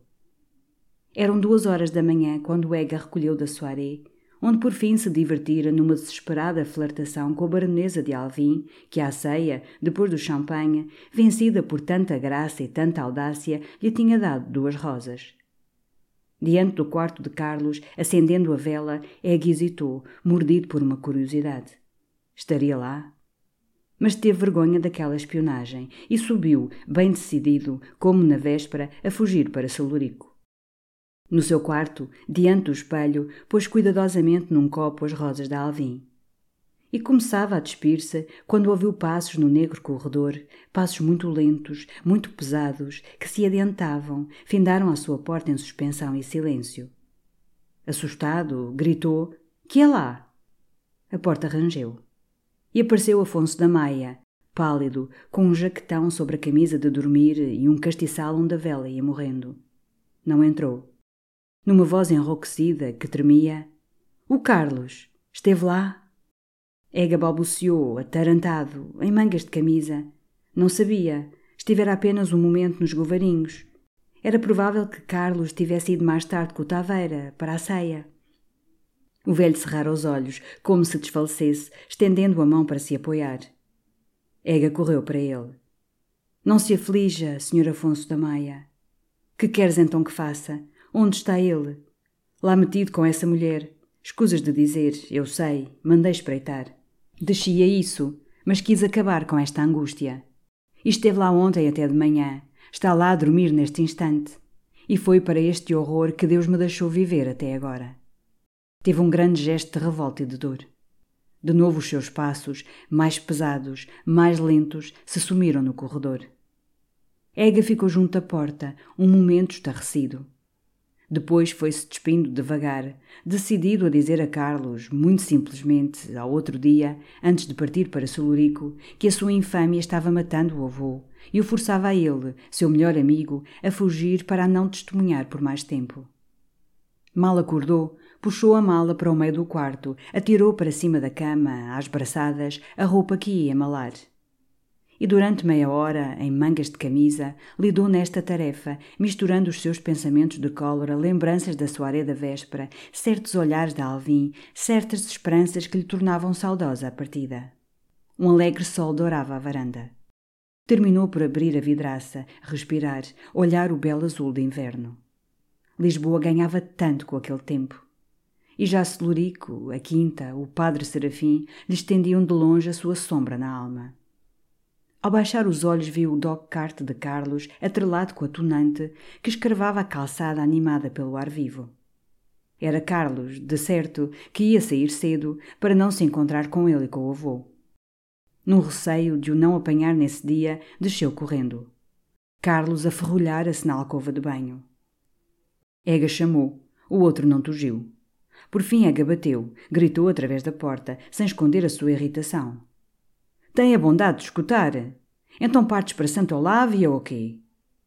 Depois de um instante, Carlos lançou de lá, entre um rumor de água que caía. Não sei, talvez, logo te digo. O outro não se conteve mais. É que se não pode ficar assim eternamente. Recebi uma carta de minha mãe. E se não partes para Santo Olávia, eu vou para Salurico. É absurdo. Já estamos nisto há três dias e quase se arrependia já da sua violência, quando a voz de Carlos se arrastou de dentro, humilde e cansada, numa súplica. Por quem és, Ega? Tem um bocado de paciência comigo, eu logo te digo.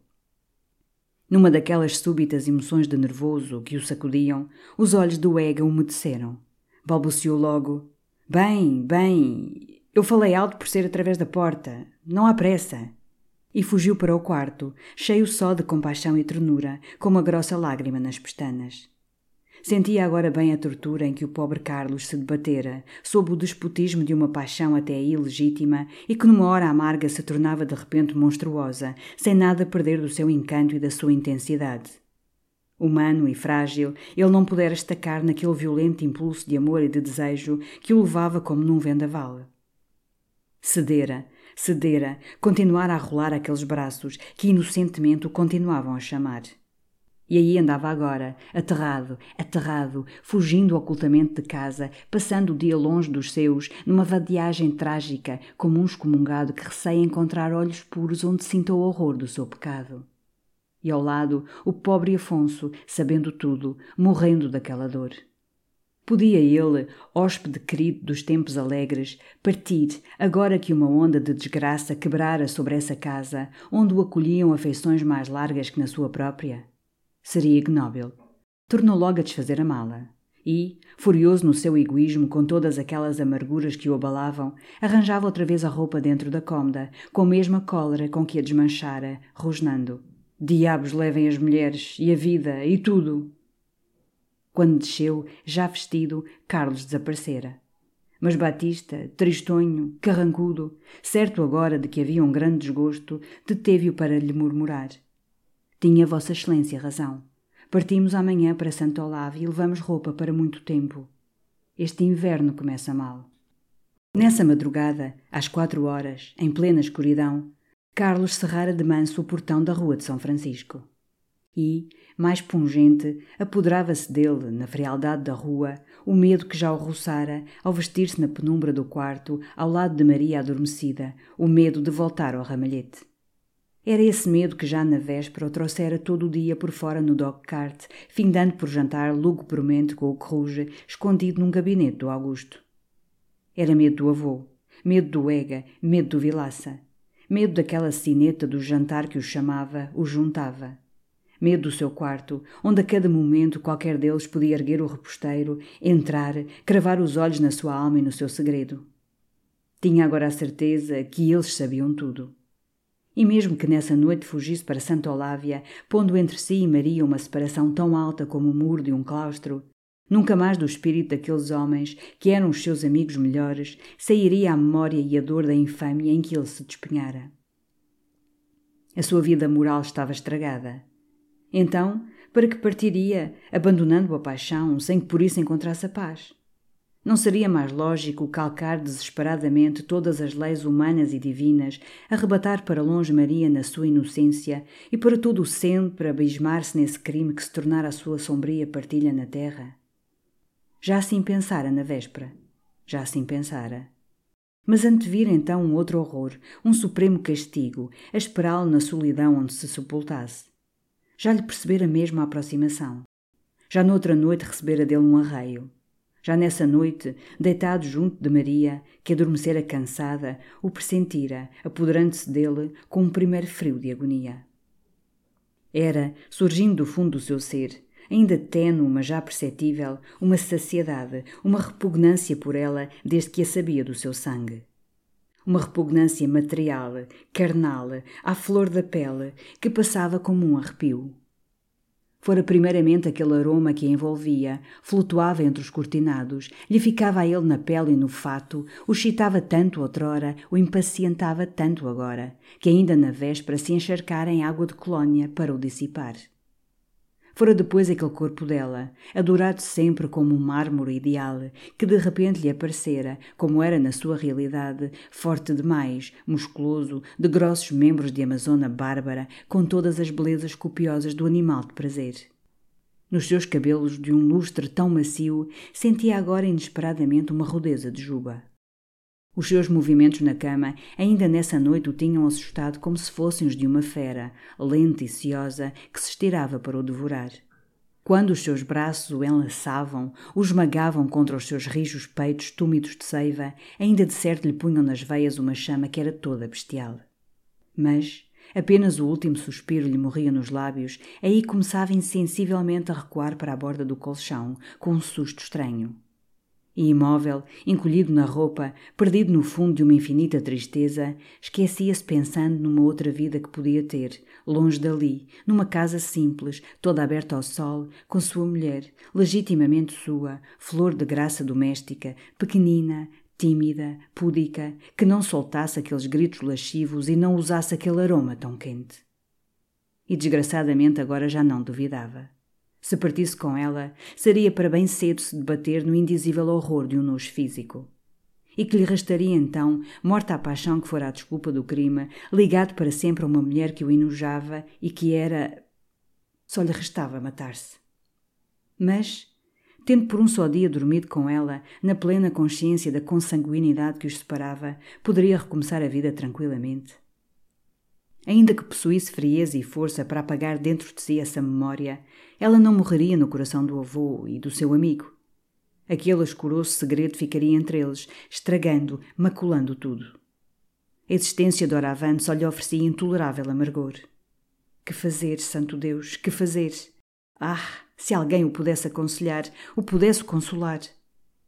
Quando chegou à porta de casa, o seu desejo único era atirar-se aos pés de um padre, aos pés de um santo, abrir-lhe as misérias do seu coração, implorar-lhe a doçura da sua misericórdia. Mas ai, onde havia um santo? De fronte do ramalhete os candeeiros ainda ardiam. Abriu de leve a porta. Pé ante pé, subiu as escadas ensurdecidas pelo veludo cor de cereja. No patamar tateava, procurava a vela, quando, através do reposteiro entreaberto, avistou uma claridade que se movia no fundo do quarto. Nervoso, recuou, parou no recanto. O clarão chegava, crescendo. Passos lentos, pesados, pisavam surdamente o tapete. A luz surgiu, e com ela o avô em mangas de camisa, lívido, mudo, grande, espectral. Carlos não se moveu, sufocado. E os dois olhos do velho, vermelhos, esgazeados, cheios de horror, caíram sobre ele, ficaram sobre ele, varando-o até às profundidades da alma, lendo lá o seu segredo. Depois, sem uma palavra, com a cabeça branca a tremer, Afonso atravessou o patamar, onde a luz sobre o veludo espalhava um tom de sangue, e os seus passos perderam-se no interior da casa, lentos, abafados, cada vez mais sumidos, como se fossem os derradeiros que devesse dar na vida. Carlos entrou no quarto às escuras, tropeçou num sofá. E ali se deixou cair, com a cabeça enterrada nos braços, sem pensar, sem sentir, vendo o velho lívido passar, repassar diante dele como um longo fantasma, com a luz avermelhada na mão. Pouco a pouco foi-o tomando um cansaço, uma inércia, uma infinita lassidão da vontade, onde um desejo apenas transparecia, se alongava o desejo de interminavelmente repousar algures numa grande mudez e numa grande treva. Assim escorregou ao pensamento da morte. Ela seria a perfeita cura, o asilo seguro. Porque não iria ao seu encontro. Alguns grãos de lauda nessa noite e penetrava na absoluta paz. Ficou muito tempo embebendo-se nesta ideia, que lhe dava alívio e consolo, como se, escorraçado por uma tormenta ruidosa, visse diante dos seus passos abrir-se uma porta de onde saísse calor e silêncio. Um rumor, o chilrear de um pássaro na janela, fez-lhe sentir o sol e o dia. Ergueu-se, despiu-se muito devagar, numa imensa moleza.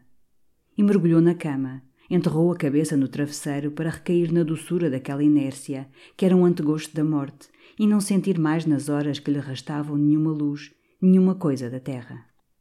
O sol ia alto, um barulho passou. O Batista rompeu pelo quarto. Ó oh, senhor Dom Carlos, ó oh, meu menino, o avô achou-se mal no jardim, não dá acordo. Carlos pulou do leito, enfiando um paletó que agarrara. Na antecâmara, a governante, debruçada no corrimão, gritava aflita. Adiante, homem de Deus, ao pé da padaria, o senhor doutor Azevedo. E um moço que corria, com que esbarrou no corredor, atirou, sem parar. Ao fundo, ao pé da cascata, Senhor Dom Carlos, na mesa de pedra. Afonso da Maia lá estava, nesse recanto do quintal, sob os ramos do cedro, sentado no banco de cortiça, tombado por sobre a tosca mesa, com a face caída entre os braços. O chapéu desabado rolara para o chão. Nas costas, com a gola erguida, conservava o seu velho capote azul. Em volta, nas folhas das camélias, nas álias areadas, refulgia, cor de ouro, o sol fino de inverno. Por entre as conchas da cascata, o fio de água punha o seu choro lento. Arrebatadamente, Carlos levantara-lhe a face, já rígida, cor de cera, com os olhos cerrados, um fio de sangue aos cantos da longa barba de neve. Depois caiu de joelhos no chão úmido, sacudia-lhe as mãos, murmurando: Oh, avô! Oh! Correu ao tanque, borrifou-o de água. Chamem alguém! Chamem alguém! Outra vez lhe palpava o coração, mas estava morto. Estava morto, já frio, aquele corpo que, mais velho que o século, resistira tão formidavelmente, como um grande roble aos anos e aos vendavais. Ali morrera solitariamente, já o sol ia alto, naquela tosca mesa de pedra onde deixara pender a cabeça cansada. Quando Carlos se ergueu, Ega aparecia, esguedelhado, embrulhado no robe de chambre. Carlos abraçou-se nele, tremendo todo, num choro despedaçado. Os criados em redor olhavam, aterrados. E a governanta, como tonta, entre as ruas de roseiras, gemia com as mãos na cabeça. Ai, o meu rico senhor! Ai, o meu rico senhor! Mas o porteiro, esbaforido, chegava com o médico, o doutor Azevedo, que felizmente encontrara na rua. Era um rapaz, apenas saído da escola, magrinho e nervoso, com as pontas do bigode muito frisadas. Deu em redor, atarantadamente, um cumprimento aos criados, ao Ega e a Carlos, que procurava serenar com a face lavada de lágrimas. Depois, tendo descalçado a luva, estudou o corpo de Afonso com uma lentidão, uma minuciosidade que exagerava, à medida que sentia em volta, mais ansiosos e atentos nele, todos aqueles olhos umedecidos. Por fim, diante de Carlos, passando nervosamente os dedos no bigode, murmurou termos técnicos. De resto, dizia, já o colega se teria compenetrado de que tudo infelizmente findara. Ele sentia de veras da alma o desgosto. Se para alguma coisa fosse necessário, com o máximo prazer. Muito agradecido a Vossa Excelência, balbuciou Carlos. Ega, em chinelas, deu alguns passos com o Sr. Doutor Azevedo para lhe indicar a porta do jardim. Carlos, no entanto, ficara de fronte do velho, sem chorar, perdido apenas no espanto daquele brusco fim. Imagens do avô, do avô vivo e forte, cachimbando ao canto do fogão, regando de manhã as roseiras, passavam-lhe na alma, em tropel, deixando-lhe cada vez mais dorida e negra. E era então um desejo de findar também, encostar-se como ele àquela mesa de pedra, e sem outro esforço, nenhuma outra dor da vida, cair como ele na sempre interna paz. Uma réstia de sol, entre os ramos grossos do cedro, batia a face morta de Afonso. No silêncio, os pássaros, um momento espantados, tinham recomeçado a chalrar. Ega veio a Carlos, tocou-lhe no braço. É necessário levá-lo para cima. Carlos beijou a mão fria que pendia. E, devagar, com os beiços a tremer, levantou o avô pelos ombros carinhosamente. Batista correra a ajudar. Ega, embaraçado no seu largo roupão, segurava os pés do velho. Através do jardim, do terraço cheio de sol, do escritório onde a sua poltrona esperava diante do lume aceso, foram-no transportando num silêncio só quebrado pelos passos dos criados, que corriam a abrir as portas, acudiam quando Carlos, na sua perturbação, ou Ega, fraquejavam sob o peso do grande corpo. A governanta já estava no quarto de Afonso com uma colcha de seda para estender na singela cama de ferro, sem cortinado. E ali o depuseram, enfim, sobre as ramagens claras bordadas na seda azul. Ega acendera dois castiçais de prata. A governanta, de joelhos à beira do leito, esfiava o rosário. E Monsieur Antoine, com o seu barrete branco de cozinheiro na mão, ficara à porta, junto de um cesto que trouxera, cheio de camélias e palmas de estufa. Carlos, no entanto, movendo-se pelo quarto, com longos soluços que o sacudiam, voltava a cada instante, numa derradeira e absurda esperança, palpar as mãos ao coração do velho. Com o jaquetão de veludilho, os seus grossos sapatos brancos, Afonso parecia mais forte e maior, na sua rigidez, sobre o leito estreito. Entre o cabelo de neve cortado à escovilha e a longa barba desleixada, a pele ganhara um tom de marfim velho, onde as rugas tomavam a dureza de entalhaduras a cinzel. As pálpebras engelhadas, de pestanas brancas, pousavam com a consolada serenidade de quem enfim descansa. E ao deitarem-no, uma das mãos ficara-lhe aberta e posta sobre o coração, na simples e natural atitude de quem tanto pelo coração vivera. Carlos perdia-se nesta contemplação dolorosa. E o seu desespero era que o avô assim tivesse partido para sempre, sem que entre eles houvesse um adeus, uma doce palavra trocada. Nada. Apenas aquele olhar angustiado quando passara com a vela acesa na mão. Já então ele ia andando para a morte. O avô sabia tudo, disso morrera. E esta certeza sem cessar lhe batia na alma, como uma longa pancada repetida e lúgubre. O avô sabia tudo, disso morrera. Ega veio com um gesto indicar-lhe o estado em que estavam. Ele de robe de chambre, Carlos com o paletó sobre a camisa de dormir. É necessário descer, é necessário vestir-nos. Carlos balbuciou: Sim, vamos nos vestir. Mas não se arredava. Ega levou-o brandamente pelo braço. Ele caminhava como um sonâmbulo, passando o lenço devagar pela testa e pela barba. E de repente, no corredor, apertando desesperadamente as mãos, outra vez coberto de lágrimas, num agoniado desabafo de toda a sua culpa. Ega, meu querido Ega, o avô viu-me esta manhã quando entrei. E passou, não me disse nada. Sabia tudo. Foi isso que o matou. Ega arrastou-o, consolou, repelindo tal ideia. Que tolice! O avô tinha quase 80 anos e uma doença de coração. Desde a volta de Santa Olávia, quantas vezes eles tinham falado nisso, aterrados. Era absurdo ir agora fazer-se mais desgraçado com semelhante imaginação. Carlos murmurou, devagar, como para si mesmo, com os olhos postos no chão. Não. É estranho, não me faço mais desgraçado. Aceito isto como um castigo. Quero que seja um castigo. E sinto-me só muito pequeno, muito humilde diante de quem assim me castiga. Esta manhã pensava em matar-me, e agora não. É o meu castigo viver, esmagado para sempre. O que me custa é que ele não me tivesse dito adeus. De novo as lágrimas lhe correram, mas lentas, mansamente, sem desespero.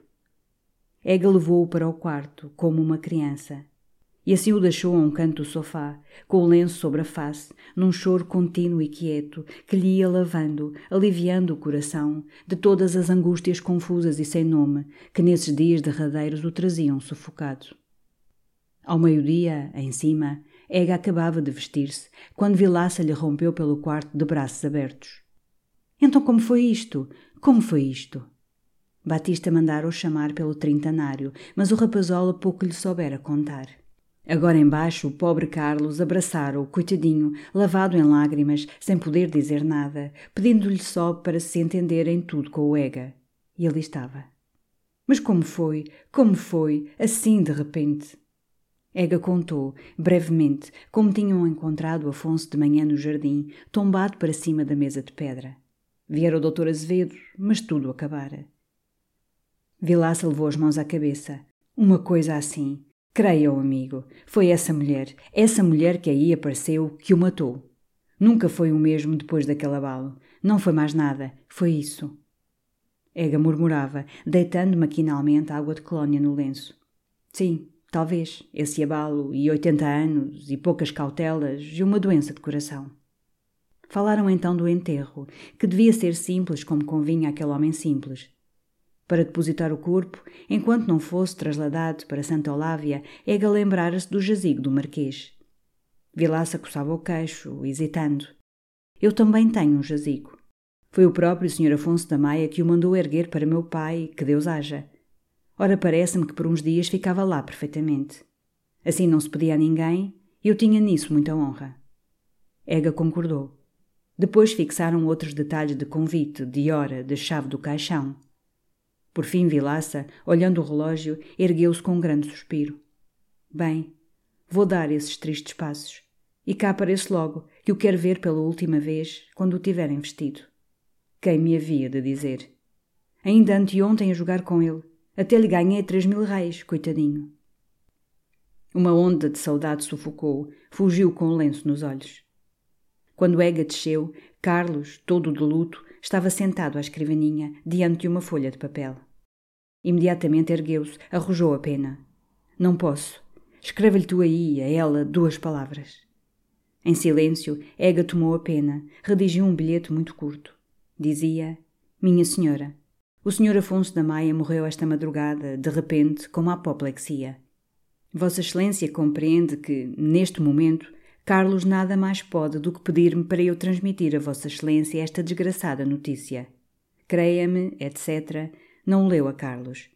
E como Batista entrava nesse momento, todo de preto, com o almoço numa bandeja, Ega pediu-lhe para mandar o trintanário com aquele bilhete à Rua de São Francisco. Batista segredou sobre o ombro do Ega. É bom não esquecer as fardas de luto para os criados. O Sr. Vilaça já sabe. Tomaram chá à pressa em cima do tabuleiro. Depois Ega escreveu bilhetes a Dom Diogo e ao Sequeira, os mais velhos amigos de Afonso. E davam duas horas quando chegaram os homens com o caixão para amortalhar o corpo. Mas Carlos não permitiu que mãos mercenárias tocassem no avô. Foi ele e o Ega, ajudados pelo Batista, que corajosamente, recalcando a emoção sob o dever, o lavaram, o vestiram, o depuseram dentro do grande cofre de carvalho forrado de cetim claro, onde Carlos colocou uma miniatura de sua avó Runa. À tarde, com auxílio de Vilaça, que voltara para dar o último olhar ao patrão, desceram-no ao escritório, que Ega não quisera alterar nem ornar, e que, com os damascos escarlates, as estantes lavradas, os livros juncando a carteira de pau preto, conservava a sua feição austera de paz estudiosa. Somente, para depor o caixão, tinham juntado duas largas mesas, recobertas por um pano de veludo negro que havia na casa, com as armas bordadas a ouro. Por cima, o Cristo de Rubens abriu os braços, sobre a vermelhidão do poente. Aos lados ardiam doze castiçais de prata. Largas palmas de estufa cruzavam-se à cabeceira do esquife entre ramos de camélias. E Ega acendeu um pouco de incenso em dois perfumadores de bronze. À noite, o primeiro dos velhos amigos a aparecer foi Dom Diogo, solene, de casaca. Encostado ao Ega, aterrado diante do caixão, só pôde murmurar. E tinha menos sete meses que eu. O marquês veio já tarde, abafado em mantas, trazendo um grande cesto de flores. Kraft e o Cruz nada sabiam, tinham-se encontrado na rampa de Santos e receberam a primeira surpresa ao ver fechado o portão do ramalhete. O último a chegar foi o Sequeira, que passara o dia na quinta e se abraçou em Carlos, depois no Kraft, ao acaso, entontecido, com uma lágrima nos olhos injetados, balbuciando. Foi-se o companheiro de muitos anos, também não tarde. E a noite de vigília e pêsames começou, lenta e silenciosa. As doces chamas das velas ardiam, muito altas, numa solenidade funerária. Os amigos trocavam algum murmúrio abafado com as cadeiras chegadas. Pouco a pouco, o calor, o aroma do incenso, a exalação das flores forçaram o Batista a abrir uma das janelas do terraço. O céu estava cheio de estrelas. Um vento fino sussurrava nas ramagens do jardim. Já tarde, Sequeira, que não se movera de uma poltrona, com os braços cruzados, teve uma tontura. Ega levou-o à sala de jantar, a reconfortá-lo com um cálice de conhaque. Havia lá uma ceia fria, com vinhos e doces. E Kraft veio também, com o Taveira, que soubera a desgraça na redação da tarde e correra quase sem jantar. Tomando um pouco de bordeus, uma sanduíche, Sequeira reanimava-se, lembrava o passado, os tempos brilhantes, quando Afonso e ele eram novos. Mas emudeceu, vendo aparecer Carlos, pálido e vagaroso como um sonâmbulo, que balbuciou: Tomem alguma coisa, sim, tomem alguma coisa. Mexeu num prato, deu uma volta à mesa, saiu. Assim vagamente foi até à antecâmara, onde todos os candelabros ardiam. Uma figura esguia e negra surgiu na escada. Dois braços enlançaram-no. Era o Alencar. Nunca vim cá nos dias felizes. Aqui estou na hora triste. E o poeta seguiu pelo corredor, em pontas de pés, como pela nave de um templo. Carlos, no entanto, deu ainda alguns passos pela antecâmara. Ao canto de um divã ficara um grande cesto com uma coroa de flores sobre que pousava uma carta. Reconheceu a letra de Maria. Não lhe tocou, recolheu ao escritório. Alencar, diante do caixão, com a mão pousada no ombro do Ega, murmurava: Foi-se uma alma de herói. As velas iam-se consumindo. Um cansaço pesava. Batista fez servir café no bilhar. E aí, apenas recebeu a sua chávena, Alencar, cercado do Cruz, do Taveira, do Vilaça, rompeu a falar também do passado, dos tempos brilhantes de arroios, dos rapazes ardentes de então. Vejam vocês, filhos, se se encontra ainda uma gente como estes maias, almas de leões, generosos, valentes. Tudo parece ir morrendo neste desgraçado país. Foi-se a faísca, foi-se a paixão. Afonso da Maia. Parece que o estou a ver, à janela do palácio em Benfica, com a sua grande gravata de cetim, aquela cara nobre de português de outrora. E lá se vai. E o meu pobre Pedro também. Caramba, até se me faz a alma negra. Os olhos enevoavam-se-lhe, deu um imenso sorvo ao conhaque. Ega, depois de beber um golo de café, voltara ao escritório, onde o cheiro de incenso espalhava uma melancolia de capela. Dom Diogo, estirado no sofá, ressonava. Sequeira, de fronte, dormitava também, descaído sobre os braços cruzados, com todo o sangue na face. Ega despertou-os de leve. Os dois velhos amigos, depois de um abraço a Carlos, partiram na mesma carruagem, com os charutos acesos. Os outros, pouco a pouco, iam também abraçar Carlos, enfiavam os paletós. O último a sair foi Alencar, que, no pátio, beijou o Ega num impulso de emoção, lamentando ainda o passado, os companheiros desaparecidos. O que me vale agora são vocês, rapazes, a gente nova. Não me deitem à margem. Se não, caramba, quando quiser fazer uma visita, tenho de ir ao cemitério. Adeus, não apanhes frio. O enterro foi ao outro dia, à uma hora. O Ega, o Marquês, o Kraft, o Sequeira levaram o caixão até à porta, seguidos pelo grupo de amigos, onde destacava o Conde de Govarinho, soleníssimo de Gran Cruz. O Conde Steinbrocken, com o seu secretário, trazia na mão uma coroa de violetas. Na calçada estreita, os trens apertavam-se, numa longa fila que subia, se perdia pelas outras ruas, pelas travessas. Em todas as janelas do bairro se apinhava gente. Os polícias barravam com os cocheiros. Por fim, o carro, muito simples, rodou, seguido por duas carruagens da casa, vazias, com as lanternas recobertas de longos véus de crepe que pendiam. Atrás, um a um, desfilaram os trens da companhia com os convidados, que abotoavam os casacos, corriam os vidros contra a friagem do dia nevoado. O Dark e o Vargas iam no mesmo cupê. O correio do Govarinho passou chutando na sua pileca branca. E, sobre a rua deserta, cerrou-se finalmente para um grande luto o portão do ramalhete. Quando Ega voltou do cemitério, encontrou Carlos no quarto, rasgando papéis, enquanto o Batista, atarefado, de joelhos no tapete, fechava uma mala de couro.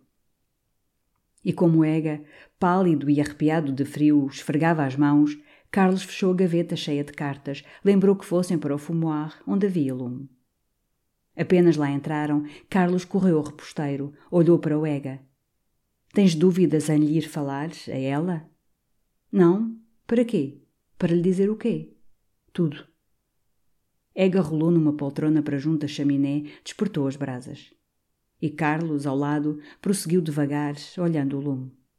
Além disso, desejo que ela parta, que parta já para Paris. Seria absurdo ficar em Lisboa.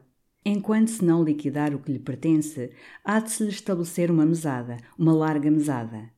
Vilaça vem daqui a bocado para falar desses detalhes. Em todo o caso, amanhã, para ela partir, levas-lhe quinhentas libras. Ega murmurou. Talvez para essas questões de dinheiro fosse melhor ir lá ao Vilaça.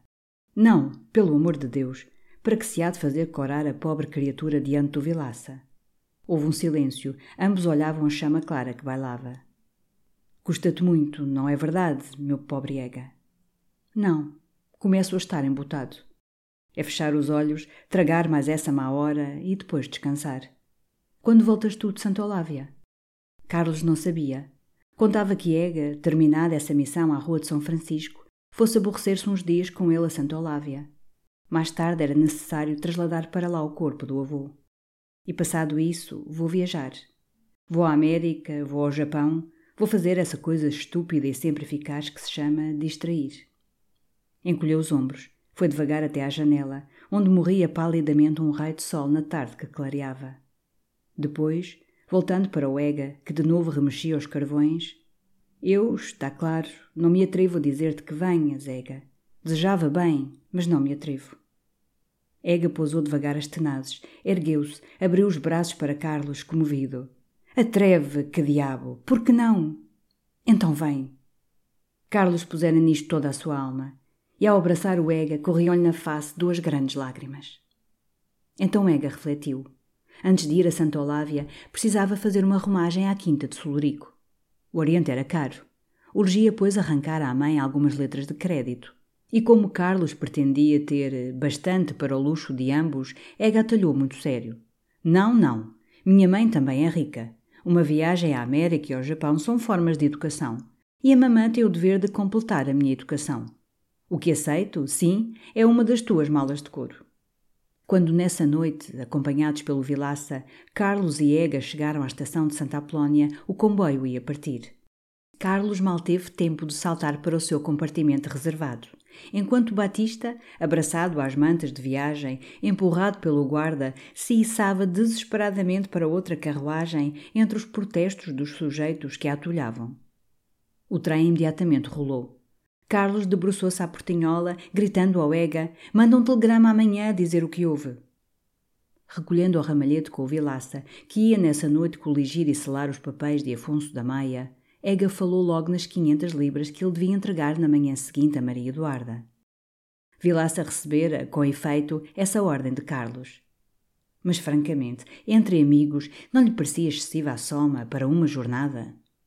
Além disso, Carlos falara em estabelecer a essa senhora uma mesada de quatro mil francos, 160 libras. Não achava também exagerado? Para uma mulher, uma simples mulher. Ega lembrou que essa simples mulher tinha direito legal a muito mais. Sim, sim, resmungou o procurador, mas tudo isso de legalidade tem ainda de ser muito estudado. Não falemos nisso. Eu não gosto de falar nisso. Depois, como Ega aludia à fortuna que deixava Afonso da Maia, Vilaça deu detalhes. Era de certo uma das boas casas de Portugal. Só o que viera da herança de Sebastião da Maia representava bem 15 contos de renda. As propriedades do Alentejo, com os trabalhos que lá fizera o pai dele Vilaça, tinham triplicado de valor. Santo Olávio era uma despesa. Mas as quintas ao pé de Lamego, um condado. Há muito dinheiro, exclamou ele com satisfação, batendo no joelho do Ega. E isto, amigo, digam lá o que disserem, sempre consola de tudo. Consola de muito, com efeito. Ao entrar no ramalhete, Ega sentia uma longa saudade, pensando no lar feliz e amável que ali houvera e que para sempre se apagara. Na antecâmara, os seus passos já lhe pareceram soar tristemente, como os que se dão numa casa abandonada. Ainda errava um vago cheiro de incenso e de fenol. No lustre do corredor havia uma luz só e dormente. Já anda aqui um ar de ruína, Vilaça. Ruinazinha bem confortável, todavia, murmurou o procurador, dando um olhar às tapeçarias e aos divãs e esfregando as mãos, arrepiado da friagem da noite. Entraram no escritório de Afonso, onde durante um momento se ficaram aquecendo ao lume. O relógio Luís XV bateu finalmente às nove horas. Depois a toada argentina do seu minuete vibrou um instante e morreu. Vilaça preparou-se para começar a sua tarefa. Ega declarou que ia para o quarto arranjar também a sua papelada, fazer a limpeza final de dois anos de mocidade. Subiu e pousara apenas a luz sobre a cômoda quando sentiu ao fundo, no silêncio do corredor, um gemido longo, desolado, de uma tristeza infinita. Um terror arrepiou-lhe os cabelos. Aquilo arrastava-se, gemia no escuro, para o lado dos aposentos de Afonso da Maia. Por fim, refletindo que toda a casa estava acordada, cheia de criados e de luzes, Ega ousou dar alguns passos no corredor com o castiçal na mão trêmula. Era o gato. Era o reverendo Bonifácio que, diante do quarto de Afonso, arranhando a porta fechada, miava doloridamente. Ega escorraçou, furioso. O pobre Bonifácio fugiu, obeso e lento, com a cauda fofa a roçar o chão. Mas fugiu logo, esgatanhando a porta, roçando-se pelas pernas do Ega, recomeçou a miar, num lamento agudo, saudoso como o de uma dor humana, chorando o dono perdido que o acariciava no colo e que não tornara a aparecer. Ega correu ao escritório a pedir ao Vilaça que dormisse essa noite no ramalhete. O procurador acedeu, impressionado com aquele horror do gato a chorar. Deixaram um montão de papéis sobre a mesa, voltar a aquecer os pés ao lume dormente e voltando-se para o Ega, que se sentara, ainda todo pálido, no sofá bordado a matiz, antigo lugar de Dom Diogo, murmurou devagar, gravemente. Há três anos, quando o Sr. Afonso me encomendou aqui as primeiras obras, lembrei-lhe eu que, segundo uma antiga lenda, eram sempre fatais aos maias as paredes do ramalhete. O Sr. Afonso da Maia riu de agouros e lendas, pois fatais foram. No dia seguinte, levando os papéis da mão forte e o dinheiro em letras e libras que Vilaça lhe entregara à porta do Banco de Portugal, Ega, com o coração aos pulos, mas decidido a ser forte, a afrontar a crise serenamente, subiu ao primeiro andar da Rua de São Francisco. O Domingos, de gravata preta, movendo-se em pontas de pés, abriu o reposteiro da sala. e Ega pousara apenas sobre o sofá a velha caixa de charutos da Montfort quando Maria Eduarda entrou, pálida, toda coberta de negro, estendendo-lhe as mãos ambas. Então, Carlos. Ega balbuciou. Como Vossa Excelência pode imaginar, num momento destes, foi horrível, assim de surpresa. Uma lágrima tremeu nos olhos pisados de Maria. Ela não conhecia o Sr. Afonso da Maia, nem sequer o vira antes, mas sofria realmente por sentir bem o sofrimento de Carlos. O que aquele rapaz estremecia o avô. Foi de repente, não? Ega retardou-se em longos detalhes. Agradeceu a coroa que ela mandara. Contou os gemidos, a aflição do pobre Bonifácio. E Carlos, repetiu ela. Carlos foi para Santa Olávia, minha senhora. Ela apertou as mãos, numa surpresa que a acabrunhava para Santa Olávia. E sem um bilhete, sem uma palavra? Um terror empalidecia a mais diante daquela partida tão arrebatada, quase parecida com o abandono. Terminou por murmurar, com um ar de resignação e de confiança que não sentia: Sim, com efeito, nestes momentos não se pensa nos outros. Duas lágrimas corriam-lhe devagar pela face. E diante desta dor, tão humilde e tão muda, Ega ficou desconcertado. Durante um instante, com os dedos trêmulos no bigode, viu Maria chorar em silêncio. Por fim ergueu-se, foi à janela, voltou, abriu os braços diante dela numa aflição. Não, não é isso, minha querida senhora. Há outra coisa, há ainda outra coisa. Têm sido para nós dias terríveis. Têm sido dias de angústia. Outra coisa? Ela esperava, com os olhos largos sobre o Ega, a alma toda suspensa. Ega respirou fortemente. Vossa Excelência lembra-se de um Guimarães que vive em Paris, um tio do Damaso? Maria, espantada, moveu lentamente a cabeça. Esse Guimarães era muito conhecido da mãe de Vossa Excelência, não é verdade? Ela teve o mesmo movimento breve e mudo.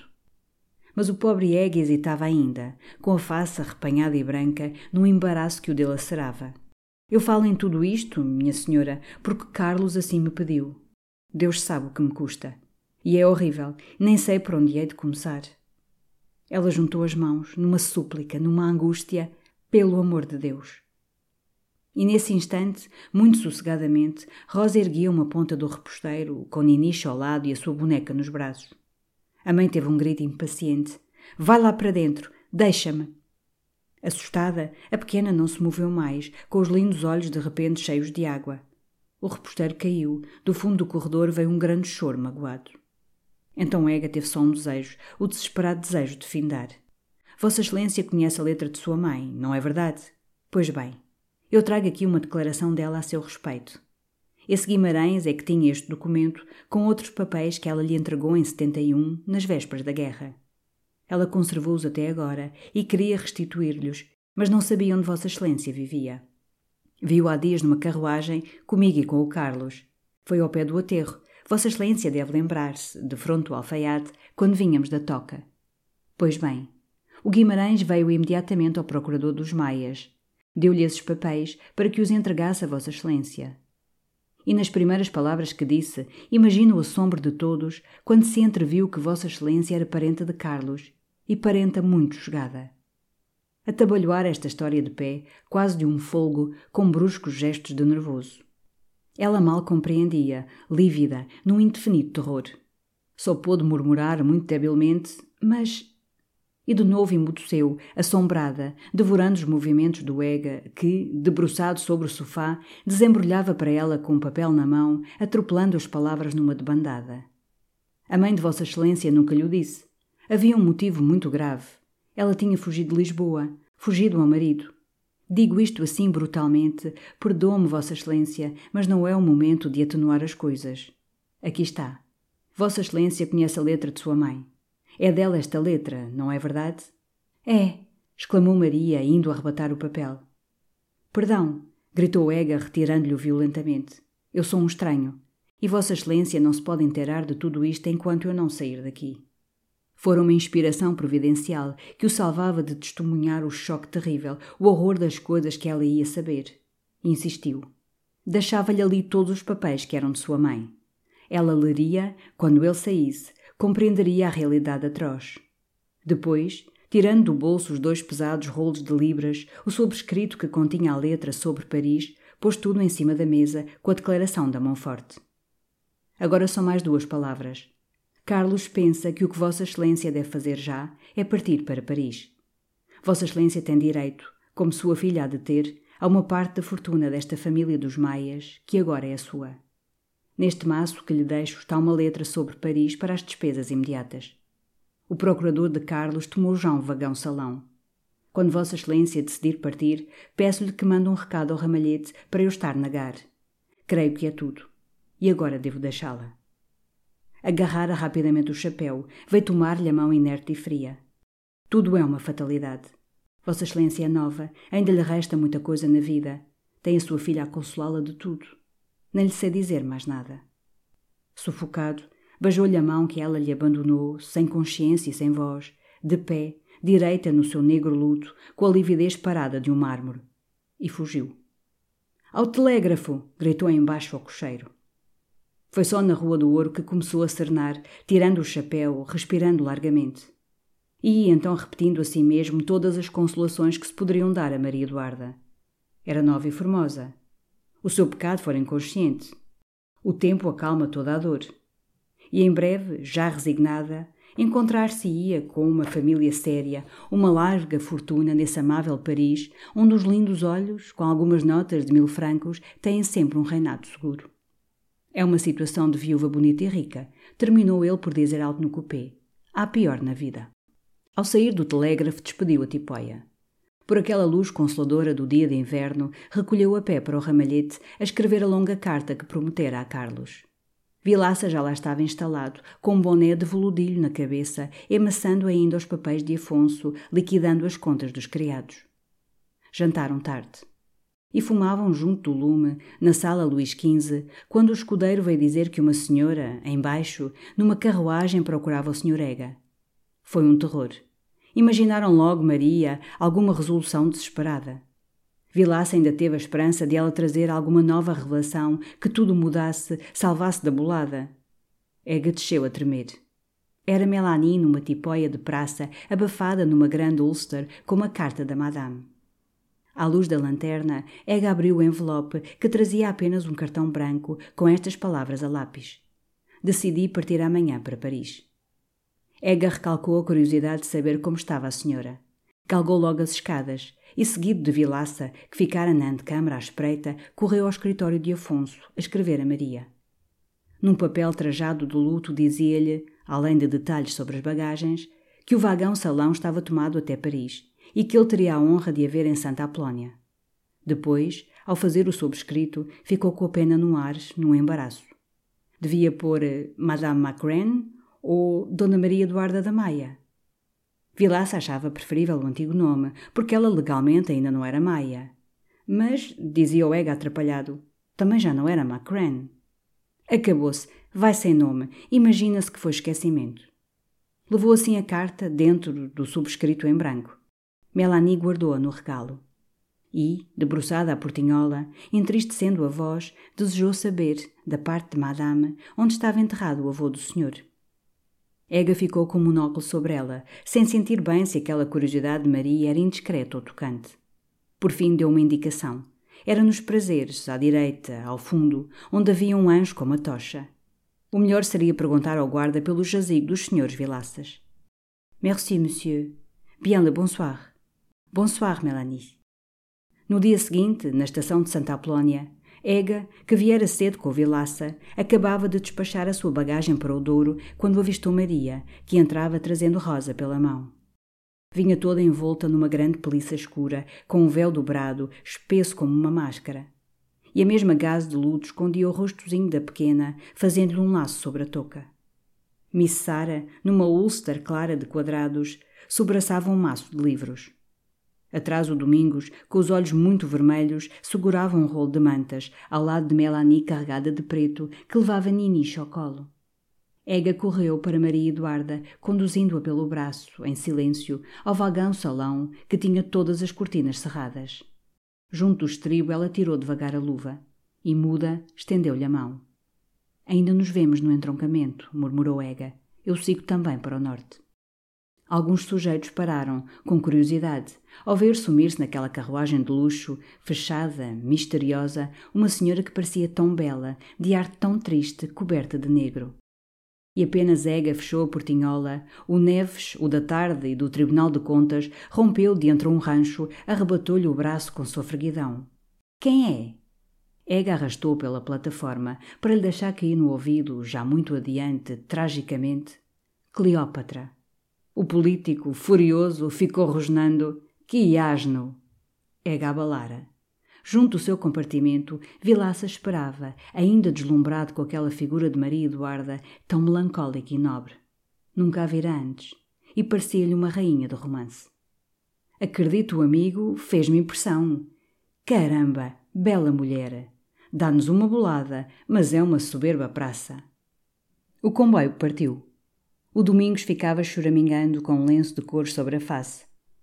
E o Neves, o conselheiro do Tribunal de Contas, ainda furioso, vendo Ega à portinhola, atirou-lhe de lado, disfarçadamente, um gesto obsceno.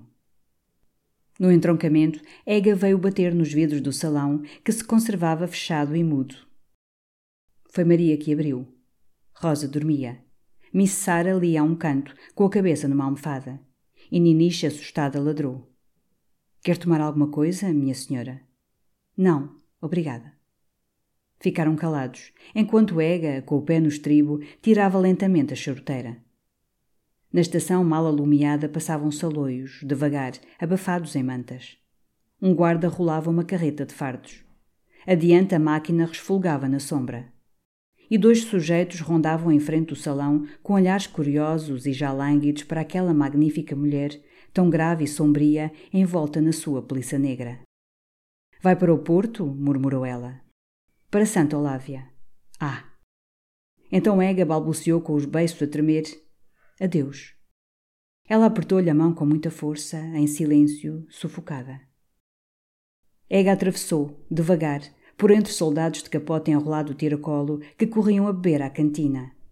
À porta do bufete, voltou-se ainda, ergueu o chapéu. Ela, de pé, moveu de leve o braço num lento adeus. E foi assim que ele, pela derradeira vez na vida, viu Maria Eduarda, grande, muda, toda negra na claridade, à portinhola daquele vagão que para sempre a levava. As humans, we're naturally driven by the search for better. But when it comes to hiring, the best way to search for a candidate isn't to search at all. Don't search, match with Indeed. When I was looking to hire someone, it was so slow and overwhelming. I wish I had used Indeed. If you need to hire, you need Indeed. Indeed is your matching and hiring platform with over 350 million global monthly visitors, according to Indeed data, and a matching engine that helps you find quality candidates fast. Ditch the busy work. Use Indeed for scheduling, screening, and messaging so you can connect with candidates faster. And Indeed doesn't just help you hire faster. 93% of employers agree Indeed delivers the highest quality matches compared to other job sites, according to a recent Indeed survey. And listeners of this show will get a $75 sponsored job credit to get your jobs more visibility at Indeed.com slash podcast. That's Indeed.com slash podcast. Terms and conditions apply.